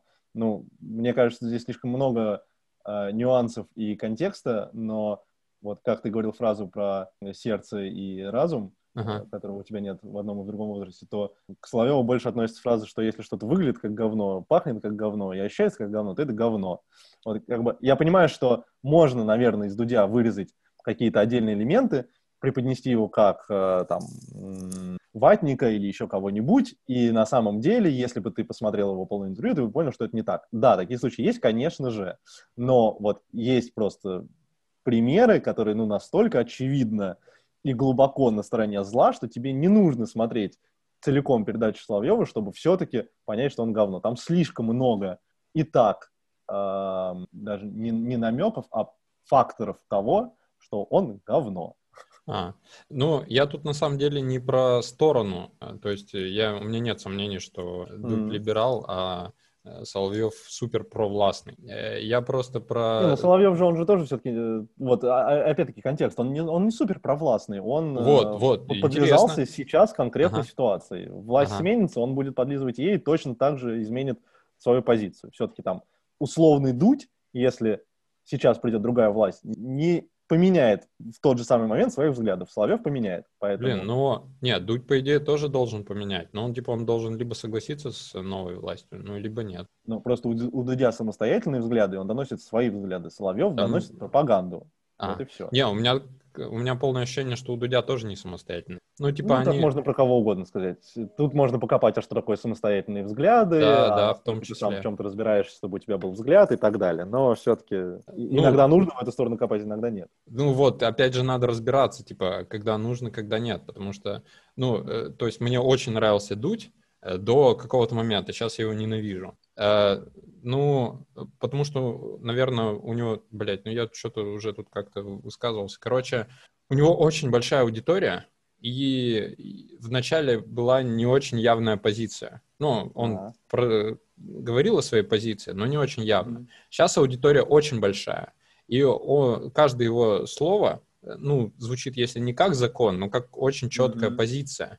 И часто как факты. Вот. И если, грубо говоря, с позиции я там могу мириться, э, или, ну, когда он просто берет интервью какого-то актера или удольно, они просто говорят про кино, окей. Мгм. Вот, но когда он э, формирует э, там что-то 10, не знаю, 8, Не знаю. вот. И когда он четко формирует, э, ну, то есть он для них точно, ну, не для всех, но для многих, э, авторитет, и когда он там говорит про какие-то э, факты, то у людей сразу формируется, ну, в основном, короче, у меня это был э, предъява к нему из-за Колымы, а, потому что он, типа, не приводит, ну, очень, приводит очень мало статистики, приводит очень мало ссылок, не разговаривает ни с одним историком, вот, и в итоге ебашит на весь экран огромную цифру без каких-либо пояснений. Вот, э, его, ну, вот это у меня основная предъява. А, То есть, а- а какие тебе пояснения нужны, чтобы оправдать э, цифру убитых на Колыме или умерших, которые он показал?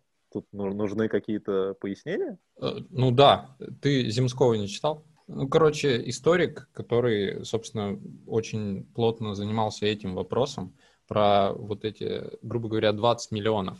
Э, Ну, то есть... э, Типа, кто-то из них это заслужил или, или что? В чем тут, какого нюанса я тут не Ой, вижу? блядь, ну нахуй это- ладно. Это, походу, на еще один подкаст. Да. Э, Ну, короче... Не, ну слушай, ну про- просто я, я просто слышал, что ты относишься, твое отношение к человеку зависит от количества его подписчиков. Нет, не только от количества подписчиков. Э, ну, грубо говоря, он очень, ну, очень однозначно доносит какую-то мысль э, очень большому количеству людей, для которых он является авторитетом. При этом плохо Если бы проверяет. он точно так же доносил эту мысль до меньшего количества людей, у тебя меньше было бы к нему? Да, меньше. Ну, То, то- то есть и значит, что твое отношение не к нему, а к влиянию на его аудиторию. Э, В том числе. То есть он должен подстраивать эм, то, как он доносит информацию, под то, сколько у него подписчиков. Но он же не несет... Мне кажется, да. А, Ну, Ну, Не я- вот э, опять не, это это, это, какой-то это только мое мнение. Я не Ну, дело. призываю, понятное дело, никого считать так же. Мне кажется, здесь э, на самом деле проблема не в дуде, а в отсутствии конкуренции. То есть у тебя на самом деле должно быть таких дудей 10, и любой должен, если ему не понравилось, как донес информацию дуть, пойти к кому-нибудь еще. А мы возвращаемся к тому же самому культу личности, когда, ой, вот есть дуть, икона наша, Ага. а если он там где-то оступился или что-то сделал неправильно, значит, его нужно Да, низвергнуть. да нет, не обязательно Дудя. Ну как, у него есть э, контур э, Соловьев.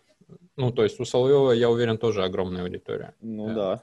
на там, первых На каналах. телевизоре. Да, на Да. телевизоре. Вот. Просто, э, ну, и Дудь там позиционирует себя, как он, типа, доносит э, правду, а э, Соловьев занимается пропагандой. У меня полное Подожди, это, ощущение... это Дудь себя так позиционирует, или э, это уже люди позиционируют так Дудя? Просто- А, ну, мне кажется, это не имеет значения. Ну, е- если Ну, р- работает э, в итоге так, что позиционирование, ну, то есть большая часть воспринимает позиционирование вот так, то какая разница, что он э, доносит изначально? Ну, мне кажется, тут нужно подходить к какому-то итогу. Мне кажется, что Ага. не его ответственность, как его аудитория воспринимает то, что он говорит. Может быть, Его я, ответственность только в том, что он говорит.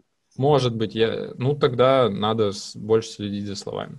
Ну, это мое мнение, опять же. Я ни- никого не призываю. Ну, у меня такое ощущение просто, что он занимается ровно той же пропагандой, просто с другой стороны. Меня бесит, когда он говорит, что э, ругает пропаганду, хотя я считаю его точно такой же пропагандой, просто других взглядов. Ну, здесь э, вопрос, что тогда такое пропаганда. Как Ну, бы, если... То есть, ну, то есть э, мы тут упираемся в определение слова, потому что, понимаешь, изначально пропаганда, если вот максимально утрировать и упрощать, это вранье, а есть, например, фраза «пропаганда здорового образа жизни». Если Ага. ты начинаешь задумываться о значении слова «пропаганда», то получается там «это вранье о здоровом образе жизни». Но это не так. Не, То есть- на- не, изначально же значение слова пропаганда вовсе ну, не вранье, это донесение каких-то взглядов. Это сейчас у нас оно воспринимается как вранье. Хотя, Ну, скажем так, если мы считаем э, основоположником пропаганды Геббельса, а не э, там уходим в какое-то изначальное произношение этого слова, то все-таки это, если опять-таки утрировать, вранье специально, на- намеренное э, введение в заблуждение, а не Ну- просто донесение своей отличающейся точки зрения, что евреи на самом деле плохие. э, ну, получается, в этом... э, Как? Э, ну, в совке там же употреблялось слово пропаганда, но не в э, этом, не в отрицательном ключе.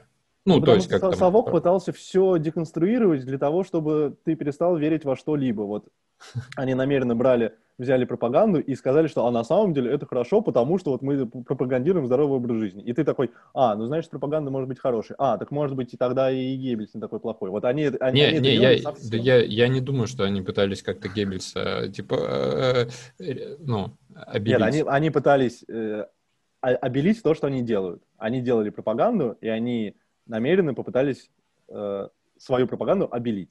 Но они на самом деле не делают что-то плохое и не врут. Слушай, ну получается, получается, если Дудь не проверил эти цифры, он, то он тоже врет. Ну, это все-таки разные вещи, потому что Дудь частное лицо. Он дано, у него свой блог, в котором он разговаривает. Это одно. О, да. И вот опять-таки, если там пытаться это как-то сравнивать, то везде можно докопаться, но ну, пропаганда да, это да. не это не частные лица, которые рассказывали свое мнение, это конкретное зомбирование. Вот пропаганда это Нет, ну этот. Дудь, дудь да, не да почему, да почему, ну, типа он точно так же доносит э, какие-то взгляды, которые не являются истиной в последней инстанции, и он там плохо их аргументирует, и при этом, ну, получается, вводит огромное количество людей в заблуждение. По-моему, та же самая пропаганда, просто других взглядов. Я не говорю, что это плохо, я говорю, что, ну, типа, почему он тогда не называется пропагандой? Мне, ну, я не могу сказать, что я там супер придерживаюсь, там один, как, ну, блогер, наверное, э, из Совковых, наверное, из топовых. Э, вот, он назвал свой канал «Агитация и пропаганда». У меня в этом плане, он единственный, кому у меня нет в этом ключе вопросов. У меня вопросы, ну, другого характера к нему, но относительно того, что он типа, у нас, говорит, агитация и пропаганда, мы пропагандируем свои взгляды. Я такой, ну, окей, типа, ты точно не врешь. Ну вот, и, этом, и мы здесь в запутались в определении слова пропаганда. Смотри, я просто это вот сейчас попытаюсь сформулировать. Ага. Когда Дудь рассказывает что-то на своем канале, даже если он там привел какие-то факты, они оказались неправильными, а, это там, ошибка факт-чекинга и неправильно донесенная информация. Когда ты создаешь компанию для того, чтобы определенное количество людей поверило в то, что ты сам придумал, для того, чтобы в результате ты достиг каких-то целей, это пропаганда. Э, я понял тебя, возможно, но э, тут разница определений. Просто у меня ощущение, что э, не зависит от, ну, э, конечный результат одинаковый. Ну, как?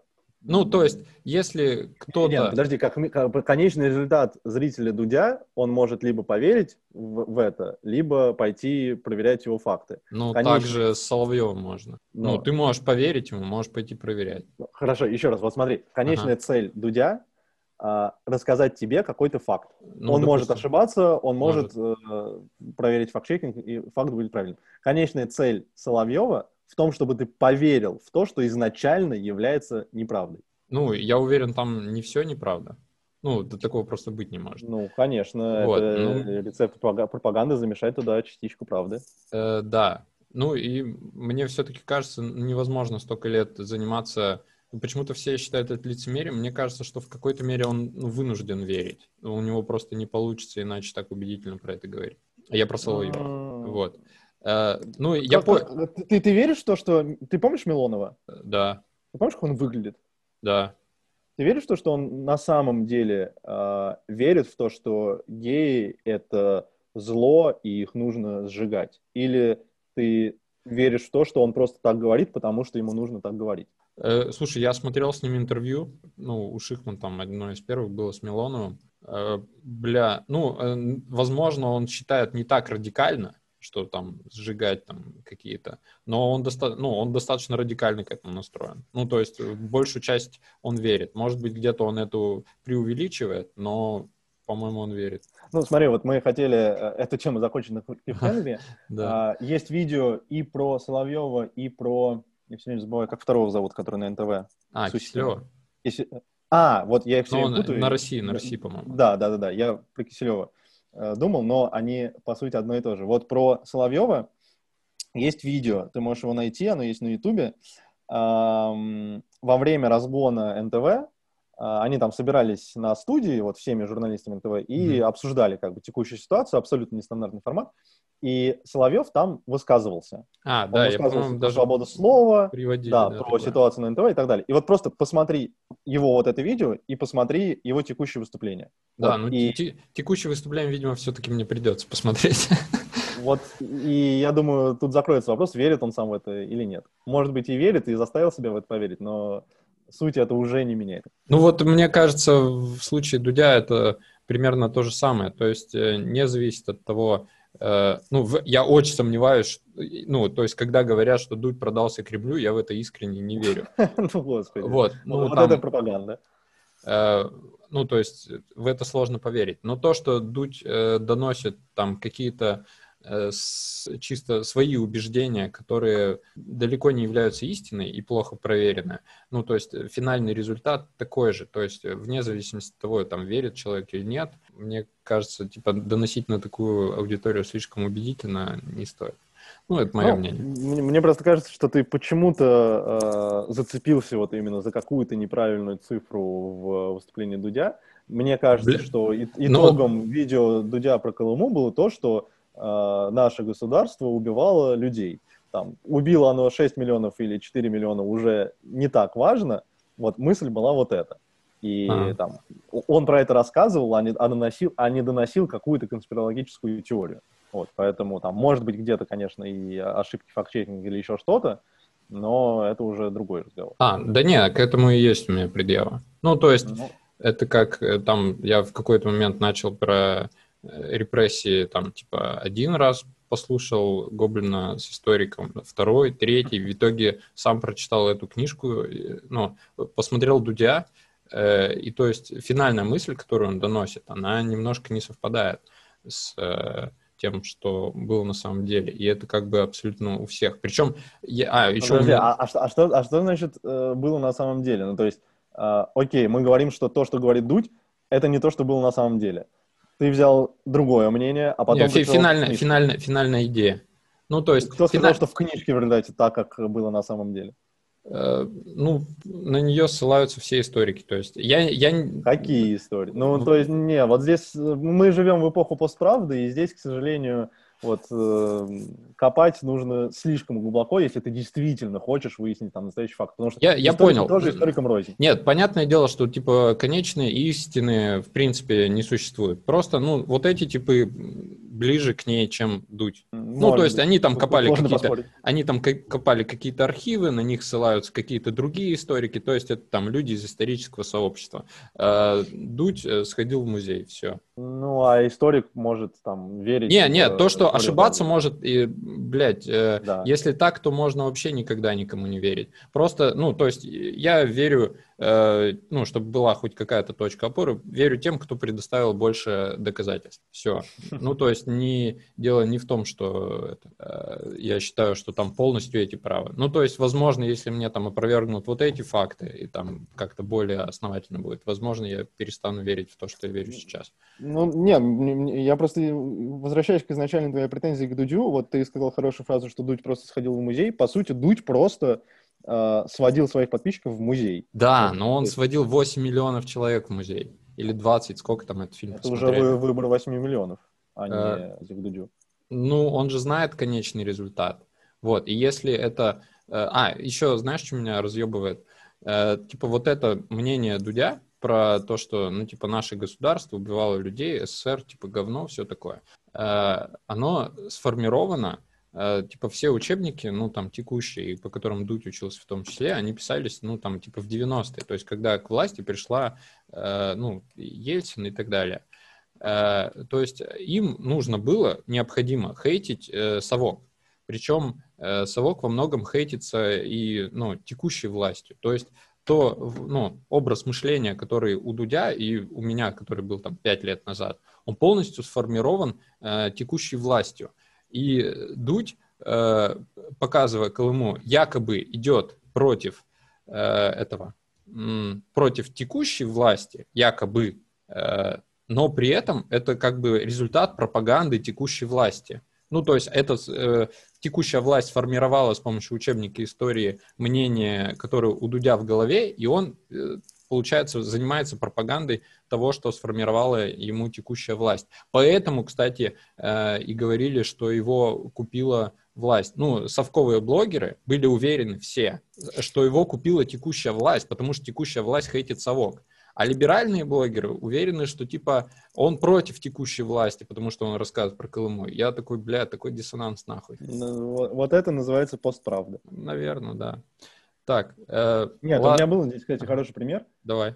Сейчас я его вспомню. Вот я просто формулировал для себя, что такое постправда и как в этом жить. Вот смотри, я, я могу сейчас ошибиться в, в каких-то фактах, но я просто хочу донести именно мысль. Вот Мгм. есть, если я все-таки не ошибаюсь, это Галилей был.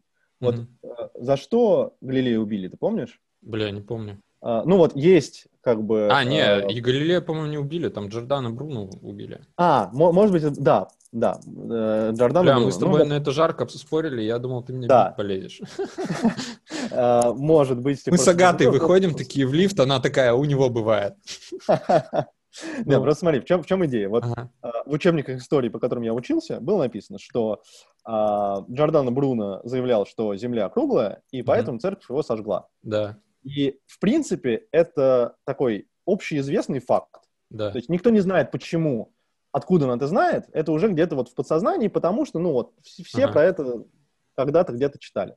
А, то есть это какой-то вот непреложный факт, ко- который ты знаешь, в котором не сомневаешься. Да. Дальше. Ты э, видишь заметку о том, что на самом деле э, Джордано Бруно сожгли на костре не потому, что он утверждал, что Земля круглая. Все в этот момент уже знали, что Земля круглая, а сожгли его на костре за то, что он критиковал церковь. Вот Мгм. ты получил новую информацию. Ты не знаешь ее достоверность, но ты уже начал сомневаться в достоверности первого факта. Мгм. И вот на следующий день к тебе там подходит, я не знаю, ребенок и спрашивает, а вот почему сожгли на костре Джордана Бруно? Вот что ты ему ответишь? Что его сожгли потому, что он говорил, что Земля круглая, ты в это верил всю свою жизнь? Или ты э, скажешь ребенку, что его сожгли потому, что он критиковал церковь, ты прочитал об этом вчера и вроде как выглядит достоверно? Или на любой подобный вопрос, а на самом деле таких вот заявлений и фактов, которые ты как бы знаешь, а на самом деле никогда не проверял, ну, неисчислимое количество. И если ты начнешь копать каждый из них, ну, ты просто потратишь на это всю свою жизнь, чтобы узнать только про Джордана Бруно. И вот это постправда, когда ты не можешь верить уже ничему. Ты говоришь, что там сейчас то, что мы знаем про совок, это написано в 90-х, у них была одна э, а- адженда. А, дальше ты просто понимаешь, что по- по- по- по той же самой логике можно сомневаться и в информации, которая была до 90-х, и это уходит просто в бесконечность. Вот э- это постправда, когда мы уже не можем верить ничему. Ага. Э, Я бы сказал ребенку, бля, братан, сложный вопрос, иди сам разберись. Вот. Вот. Ребенок разбирается, находит первого попавшегося блогера и всю оставшуюся жизнь верит в то, что сказал блогер. Потом Во- через 30 лет находит новый факт, и все повторяется. Да, возможно. Э, Еще, э, ну, я в этом определился, ну, то есть, либо у меня по каким-то вопросам, ну, просто сформировано мнение, то есть, например, у меня был первый факт, второй я прочитал, но ни в чем не убедился. Э, Да, скорее, я точно отвечу ребенку, что я не знаю. Вот. Э, Ну, если конкретно этот, ну, и дальше у меня по этому вопросу будет «я не знаю». Э, Потом я, наверное, что-то копну по этому вопросу, э, что-то выясню, и там, грубо говоря, будет какая-то информация, которой, ну вот, щелкнет у меня, что такое, ну вот здесь чуть больше доверия, ну, больше доверия, больше похоже на правду. Возможно, это не так. Э, Но, скорее всего, я остановлюсь на этом, потому что остановиться просто на том, что, типа, э, блядь, копать можно до бесконечности, наверное, ну, с катушек можно уехать. Ну, и в итоге фактом становится более лаконично написанная Не, не, не, ну в моем случае не обязательно лаконичная, то есть я, блядь, пошел и книжку эту ебаную прочитал.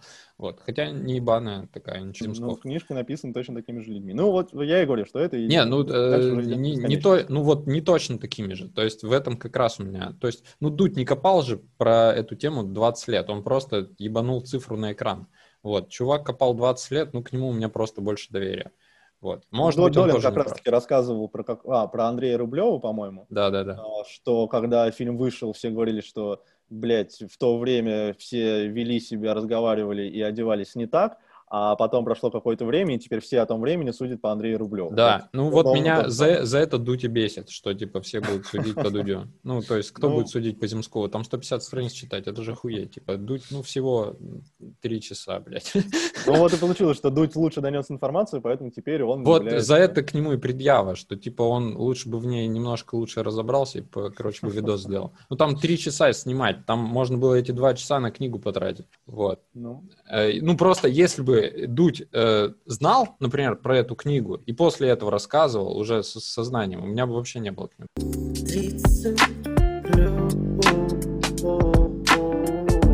Так, э, блядь, ну, наверное, запизделись, но последний еще э, хотел э, сказать. Ты говорил, у тебя есть какой-то товарищ, э, который иногда про совок вам очень тяжело спорить. да.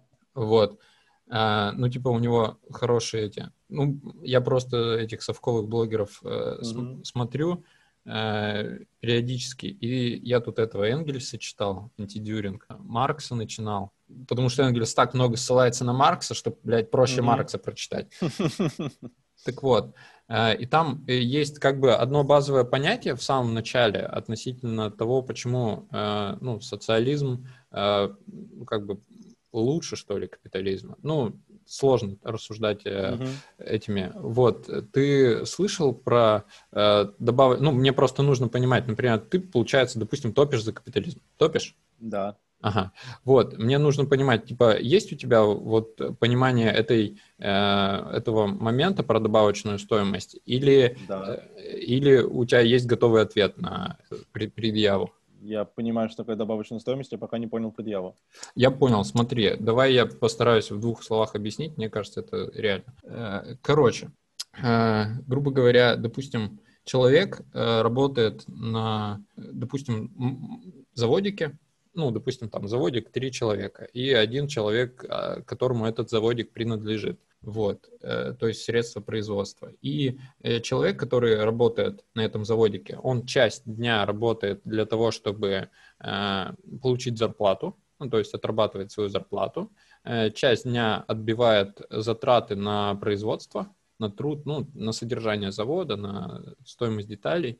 Вот. И есть еще какая-то добавочная стоимость, которая э, пойдет в карман э, ну, владельцу завода. Ну, на что он ее потратит, либо на развитие завода, либо э, ну, на свои личные нужды, ну, тоже жить на что-то надо. Вот, это уже, ну, как бы личное дело того, кто этот завод содержит. Вот, э, и получается, что э, часть дня э, работник работает э, для какого-то человека. Вот. Э, И получается, когда этих работников больше, э, то есть часть дня все работники работают на благо какого-то конкретного человека. Вот. И ну, из-за этого в конечном итоге, ну, когда на заводике будет не три человека, а, то есть сейчас он, возможно, э, владелец завода получает даже меньше, чем эти работники. Вот. Но когда этих работников, допустим, станет 500, э, и когда производство уже не нужно будет там развивать, э, или там умеренные траты будут на развитие производства, в какой-то момент разница в доходах э, работников и владельца э, станет несоизмеримой. Э, То есть, как э, сейчас говорят, большая часть э, ну, денег с- э, сконцентрирована в руках небольшого Да. количества людей. Вот. И то есть э, эти, то есть это количество денег или работы изначальной, ну там, человека часов, э, просто идет на благо какому-то ограниченному кругу людей и не идет на благо э, всем остальным. Вот. Э, Это капитализм. Э, В случае социализма вот Нет. это, Ну, в смысле, ну, хорошо. Ага. Так. Вот, ну, упро- упрощенное понимание, во Да, всяком случае, да. мое. Вот, э, в случае социализма э, эта добавочная стоимость идет э, не э, какому-то конкретному человеку, а ее предполагается тратить э, на э, и работников в том числе, ну, в принципе, на всех, на какие-то социальные, то есть, там, не знаю, бесплатная, допустим, э, бесплатная э, медицина, бесплатное образование э, и что-то в этом духе. Э, Ну, то есть э, эти деньги не, форми... не э, складываются где-то, а тратятся на всех. То есть э, работник продолжает эту часть дня работать не себе в карман, не на оплату э, тру- ну, средств производства, обеспечения, а но они ему не напрямую идут, но идут через какие-то э, блага, которые тратятся на всех. Вот, давай, э, как, что я не так тогда сказал, как твое понимание? Понимаешь, большая часть э, вот а, подобной аргументации для того, чтобы защитить социализм, строится на том, что ты берешь сложные процессы, вычленяешь оттуда небольшую небольшой процесс, помещаешь его в вакуум, и говорит, вот, видите, этот же процесс неправильно работает, значит, и весь социализм работает, э, и значит, и весь капитализм работает неправильно. А про все остальные процессы ты забываешь. Но при этом они есть и, и с одной, и с другой стороны. И это просто проблема аргументации. То есть если брать вот этот а, завод, то здесь две основные истории. Первое — это то, что в капитализме ты работаешь не на то, чтобы владелец завода озолотился, ты работаешь за зарплату ты работаешь на ну, себя. Mm. А, дальше, если мы убираем вакуум из этой истории, то есть второй завод, а, который точно, директор которого точно так же пытается золотиться. Для этого ему нужно конкурировать с первым заводом, для этого они борются, собственно, в добавочной стоимости, пока это не становится им невыгодно и там не появляется какой-нибудь третий конкурент, который а, уже для конкуренции с первыми двумя не с добавочной стоимостью играет, а, например, с себестоимостью. И благодаря этому, благодаря конкуренции, у тебя развивается производство, у тебя развиваются технологии, и весь мир идет вперед. Это первая история. Вторая история в том, что э, любой рабочий, если его эта ситуация не устраивает, может благодаря накопленным знаниям пойти и открыть свой завод и начать конкурировать с, вот, собственно, первым владельцем и уже работать на свое э, обогащение. А третья история, и, наверное, самое важное, это то, что ты говоришь, что вот в социализме благодаря распределению благ что-то становится бесплатным, типа медицины и так далее. Это самая глубинная, большая и опасная ошибка. Вот слово «бесплатно» нужно просто забыть, потому что нет... Не, но, не, оно, у тебя оно получается... В медицине есть... Сейчас, у тебя в медицине есть врачи. Угу. Им нужно платить зарплату. Значит, э, медицина не бесплатная. Просто ее оплачивают другой схемой, которая на первый взгляд кажется, что ты не, опла- не оплачиваешь ее сам, а она тебе достается бесплатно. На самом деле это не так.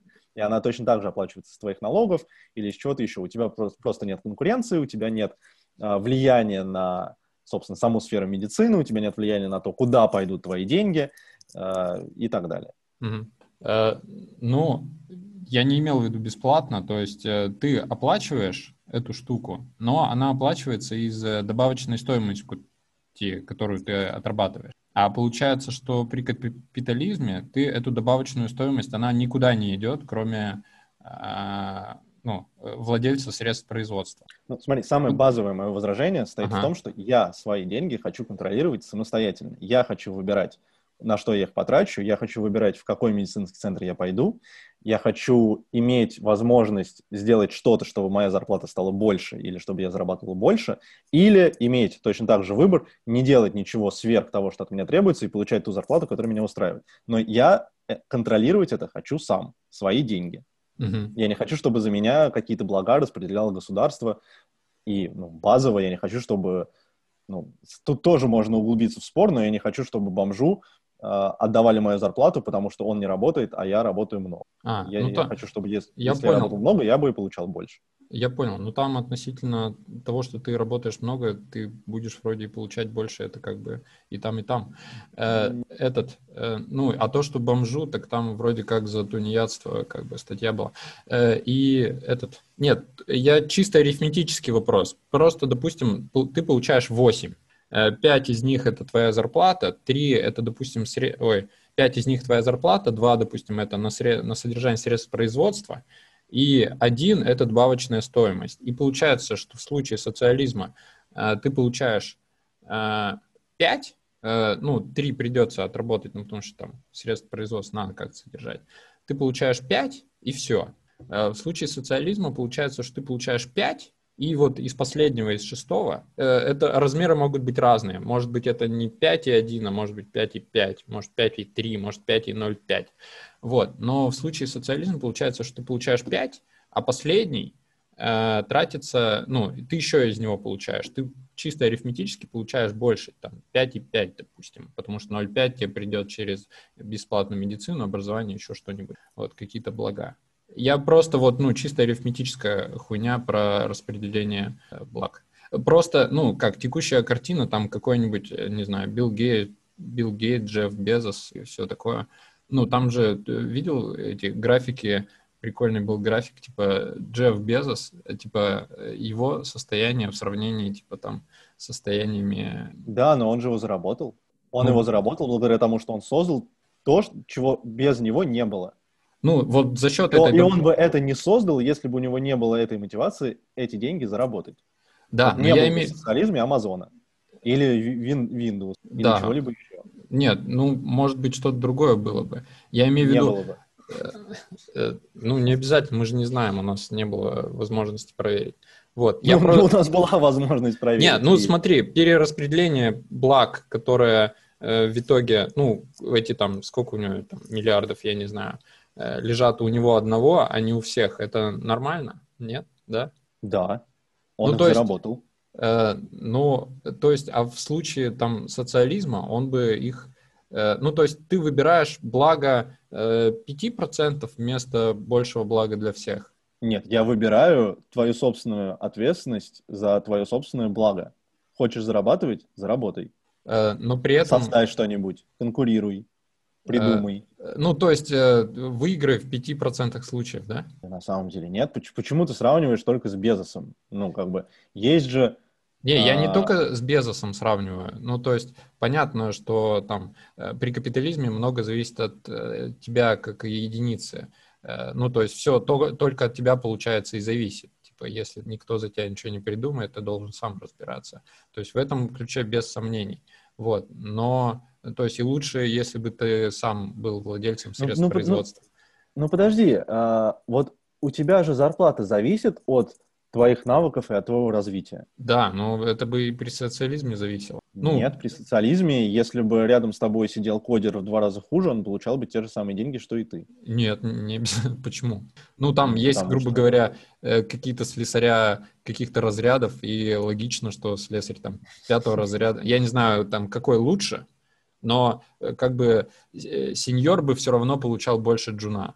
Ну, это было бы нелогично, если бы он получал меньше. Ну, больше работы делает быстрее. Он точно так же ценен, ну, больше ценен для производства, а, больше, он, соответственно, и получает больше. Ну, то есть э, тут нет противоречия, если брать социализм. Вот. Ну, я просто вот про вот этот последний добавочную стоимость, где в случае Безоса Э, она у Безоса, а в случае социализма она распределяется на всех. Вот. Нет, ну вот это вот, рас... а э, э, то есть э, нормальное распределение, вот то, что там 10% всех капиталов, ну, сконцентрировано в руках нескольких но, людей. Но это же не кто-то распределил, это они их заработали. Вот, вот я Безос, я сделал Amazon и заработал кучу денег. Ты мне говоришь, что я свои деньги должен отдать, потому что кто-то не, другой нет, Amazon прям, сделал. Нет, прям сейчас ты их ничего отдавать не должен. У нас э, как бы этот... Ну, э, хорошо, ты считаешь э, справедливую систему, когда я бы эти деньги не заработал, несмотря на то, что я не, создал Amazon? Не, мне а кажется, а его не создал. мне кажется, справедливее, если бы мы, ну, получается, справедливее, если бы, типа, это все делилось, не было бы такого,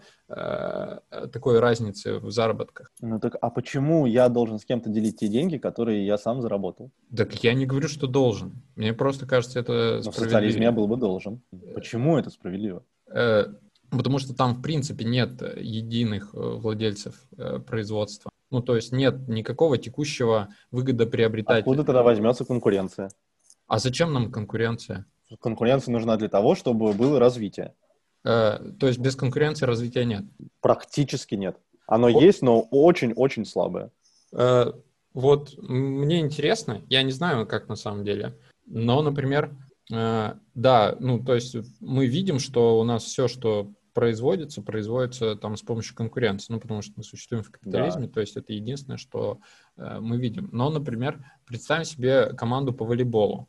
Э, как у нее больше шансов выиграть, если э, участники команды будут конкурировать друг с другом, э, либо если они будут работать на общую цель и выиграют, ну, и будут играть? Ну, это логическая ошибка. Почему? Э, вер, вернее, логическая ловушка, потому что если мы рассуждаем, если мы сравниваем команду волейбола с э, рабочим на э, заводе, тогда мы считаем команду волейбола одной единицей. И она конкурирует с другими единицами, с другими командами. И чтобы стать лучше, она должна больше тренироваться и лучше играть. Нет, а, а почему мы команду сравниваем с одним человеком? Почему мы не можем сравнить а, каждого из этих людей с каждым рабочим? Ну хорошо, хорошо. Внутри команды ага. а, есть слабые игроки, есть среднячок, есть сильные игроки. Мгм. Если все будут играть на одном уровне, то есть если все будут говорить, ну есть же середнячок, он вот э, играет у нас, и ему платят деньги. Зачем мне напрягаться, зачем мне больше тренироваться и становиться лучше, если результат будет тем же самым? Ну да. Значит, у тебя, значит, даже внутри команды, если мы берем этот пример, тебе тоже нужна конкуренция. Тебе нужен тот, кто стремится выше, кто тренируется больше, чтобы и остальные тоже видели, чего они могут достигнуть или чего они лишатся, если того же самого делать не будут. Э, Да, в определенном смысле есть, но при этом при, ну, в действиях команды, то есть э, если, например, все время будет хотеть, э, я не знаю, первый темп нападать э, и все время будет просить себе и будет обижаться, если ему не дают, э, и также будет второй темп, вот. Э, Ну, там, чем больше ты забил, ну или, например, в футболе, когда э, там кто-то очень хочет забить и не играет через команду. То есть, ну, общий результат, э, то есть больше люди стремятся на свой результат, свой конкретный Ну, результат. типа подо- забить. Подожди, е- если ты берешь пример с командой в волейболе, я слаб в правилах э, Ага. спорта, но, допустим, тогда представь ситуацию, что ты тренер, и Мгм. тебе нужно, там, у тебя есть 20 человек, тебе нужно на поле выпустить 10. И ты знаешь, что у тебя есть 10 сильных игроков в команде и 10 э, средненьких. Вот капитализм говорит тебе, что ты хочешь выиграть, ты выпускаешь 10 сильных игроков, а остальные слабые пусть тренируются. А социализм тебе говорит, что ты должен выпустить равное количество сильных и слабых игроков, иначе будет нечестно. Э, Нет. Э, Ну, социализм говорит, что... Бля, тяжело отвечать за весь социализм. Вообще тяжело отвечать за я, социализм, о чем я и говорю. потому что я бы не сказал, что я за него топлю. Мне просто вот эти логические э, варианты интересны. А, Ну, вот относительно этой арифметики, потому что там выигрыш наиболее кажется. Э, Вот. Я говорю, вот, вот э, пример с арифметикой, с добавочной стоимостью и так далее, это логические ловушки, просто потому что Э, ты берешь э, Нет, слушай, ну- ситуацию в вакууме, не рассматриваешь э, остальных с- процессов. с- в случае с командой, наверное, в вакууме, но в случае с именно вот этой добавочной стоимостью, ну, типа, у меня реально вопрос. Ну, я потому что вижу, что сформировалось, ну, тотальное неравенство, все про, ну, про него много говорят, что, типа, ну, типа, вот эти зарабатывают, а эти нет, и, типа, что за хуйня, вот. Э, И, ну, собственно, потому у меня и вопрос. А в случае с командой, ну, да, тут наверняка есть какие-то логические ловушки, эту хуйню, типа, Ну, два часа назад Вот, придумал. вот, вот еще раз. Ты можешь теоретически создать сам свой Amazon и пойти конкурировать с Безосом, в результате сделать продукт лучше и заработать больше Безоса. Можешь. В социализме у тебя Но- уже есть Amazon, второй Amazon не нужен, и ты Но. это сделать не можешь. Нет, понятное дело, что при капитализме у тебя больше шансов, ну, если взять всех, э, у тебя, ну, шансов выстрелить при социализме, э, ну, нет сильно. Ты можешь лучше работать, ты Именно. можешь, ты можешь больше зарабатывать, но это не будет таким тотальным преимуществом, как у Безоса. То есть э, Безосом можно стать только при капитализме. Вот. Да. Но при этом, э, типа, у меня есть там 3% э, жить как Безос, э, ну, возможность, наверное, или, я не знаю, процент, или сколько там, мало, наверное. Людей на Земле сколько? 7 миллиардов. Вот. Э, у меня очень маленький процент стать таким, как Безос, немножко меньше стать э, там чем-то, немножко больше стать кем-то получше. Вот. Но э, средний уровень у меня может быть, э, допустим, выше при социализме, если я не добьюсь того, чего добился Безос.